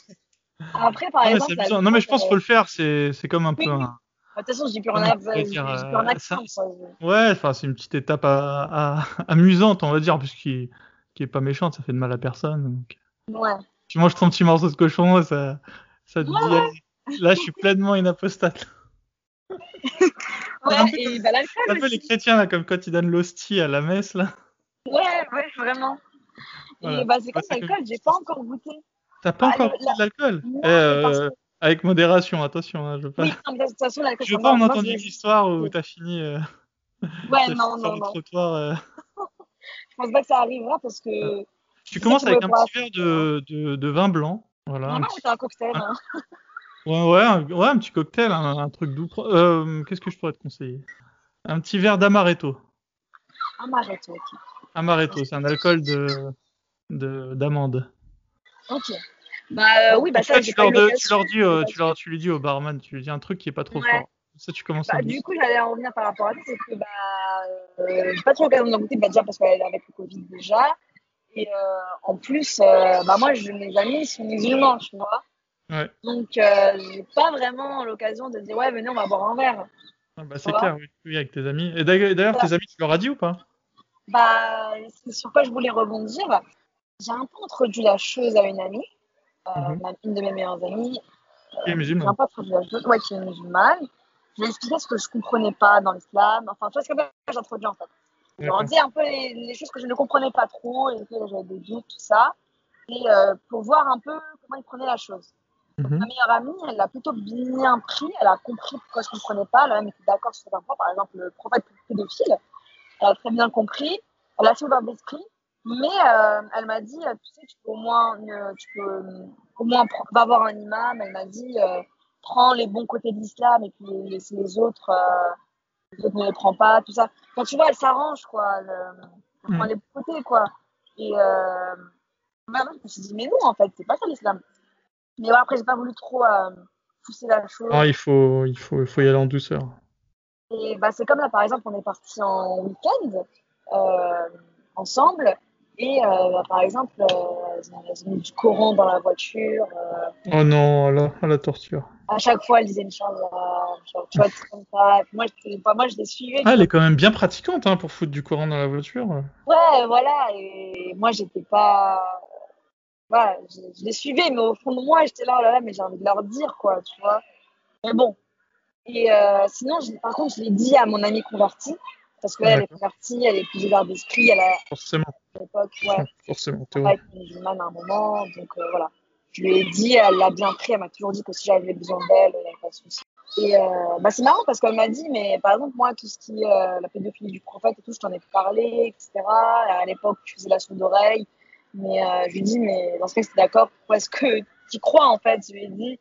Et euh, après, je, je sais que c'est assez euh, environnemental parce qu'elle traîne qu'avec des arabes, des musulmans. Mhm. Je pense qu'elle a été influencée. euh, et bon, je vais pas mentir, mais elle est assez attirée par les rebeux physiquement. Donc, euh, elle doit s'imaginer mariée à un rebeu. Et elle, Elle porte le voile pas- Non, pas encore.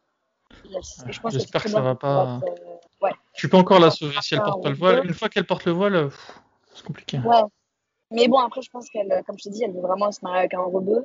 Donc, euh, ça m'étonnerait pas que. Alors, elle peut se marier avec ton pote syrien.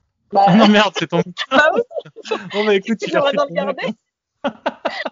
Ah Mais, bah écoute, il n'y en euh, a pas 36 000 à part tu partages. hein. Mais ouais, du coup, euh, j'espère qu'elle va se désister. Hein. J'espère qu'elle va, elle va se rendre compte que ça sert à rien d'être musulmane juste pour se Et quand marier tu lui as parlé des, des problèmes, euh, tu lui as parlé desquels?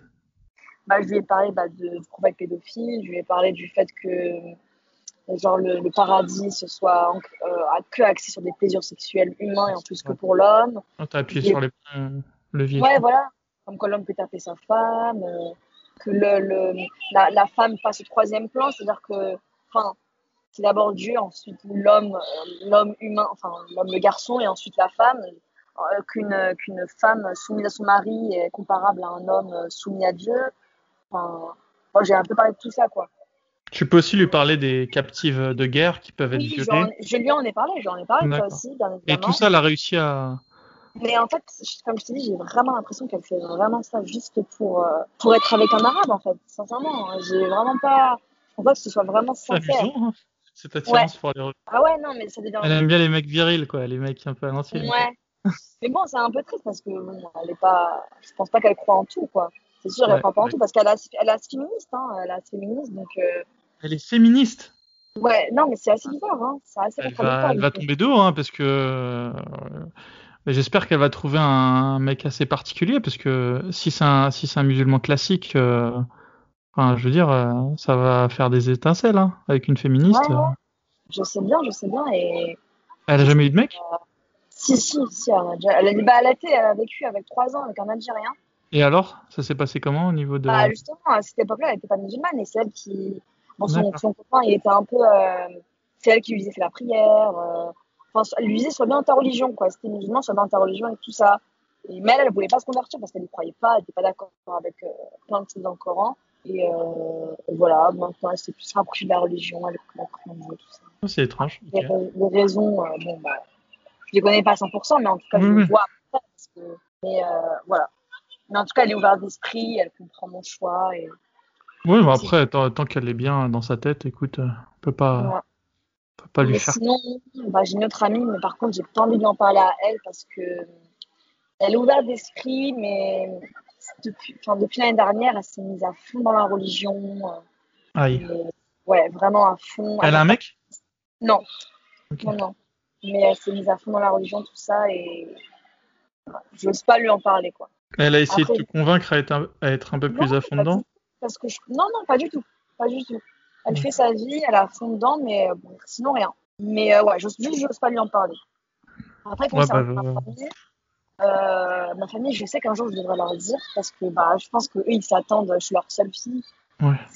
Bah, commence par tes amis déjà. Ça te donnera déjà un avant-goût de ce qui t'attend avec ta famille.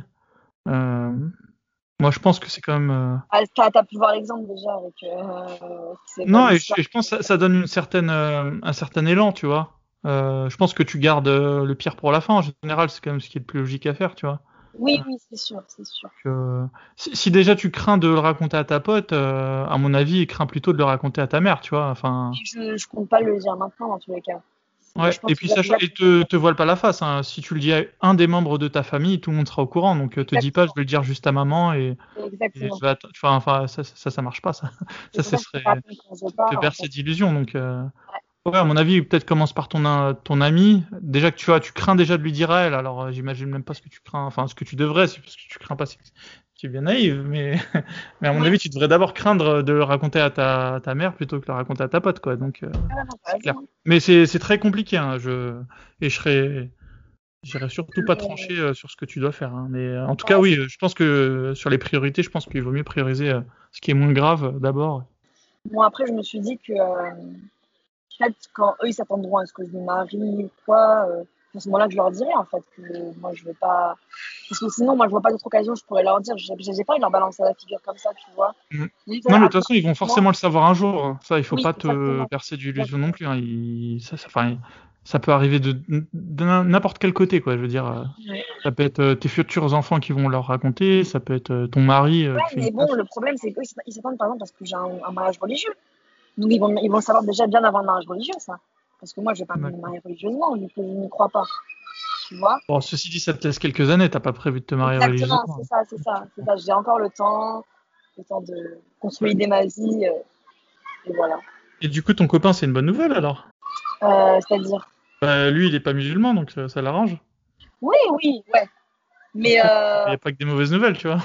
oui, ça va, j'ai une bonne nouvelle. Moi. On sait pas de ce qui, ce qui, est- ce qui est fait la, de ce que est fait l'avenir. Oui, oui, c'est sûr. Et dans tous les cas, ouais, j'ai, on va dire, j'ai de la chance pour l'instant. Et euh, ouais, voilà. Après, je sais pas s'il y a des points dont je pourrais parler encore. Bah, dis-moi. hein. T'as On des va- questions. Ouais, tu me connais, hein, j'ai tout mon temps. euh, non, franchement, non, on a, on a bien fait le tour. Hein, euh, euh, mais si t'as des choses qui te viennent à l'esprit, dis-moi. hein, euh, Alors, je vais réfléchir un peu. Je pense qu'en tout cas, ouais, là, avec ce, ce dont on a parlé, bah, tu peux même euh, juste envoyer le podcast à tes copines. Euh, si non, t'as pas envie de leur raconter. Franchement, je pense pas. Non, mais là, au moins, t'as pas besoin de leur dire, tu vois, elles ont juste à écouter, quoi. Ouais, c'est vrai. Après, euh, Ouais, je, je sais pas, j'oserais pas. j'oserais pas du tout. Si elles tombent dessus un jour, si elles font leur propre recherche, écoute, euh, bah, c'est tout le. Ouais, de toute façon, malheureusement, dans ce genre de choses. Et en général, les êtres humains, ils aiment pas trop euh, se remettre en question et se dire qu'ils ont eu tort, surtout de- lors d'un débat, tu vois. Je pense, ouais. je pense qu'il faut vraiment que ce soit une remise en cause. C'est pour ça, c'est bien de, de planter des petites graines, euh, les histoires de viol, euh, de pédophilie, et ça, après les- laisser les gens faire eux-mêmes leur propre. bah, parce que moi, je me rends compte que quand on me parlait de tout ça, quand j'étais croyante, je n'avais rien à faire en fait. En tout cas, bah, merci beaucoup, beaucoup d'avoir témoigné. Et qu'est-ce que je peux te souhaiter pour la suite? Euh, bah, Que ça se passe Euh, bien avec j'ai mon copines, famille. euh, professionnellement, euh, je, je me fais pas de soucis. Hein, institutrice, euh, il y a du boulot en France.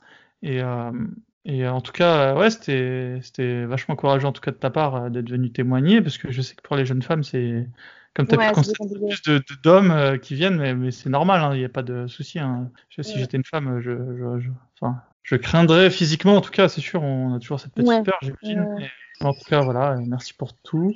Euh, Et je te dis bah, à très bientôt. Hein. Je pense qu'on aura l'occasion de se recroiser. J'espère. Bah, merci à toi. et voilà. Et voilà, c'est la fin de cet épisode.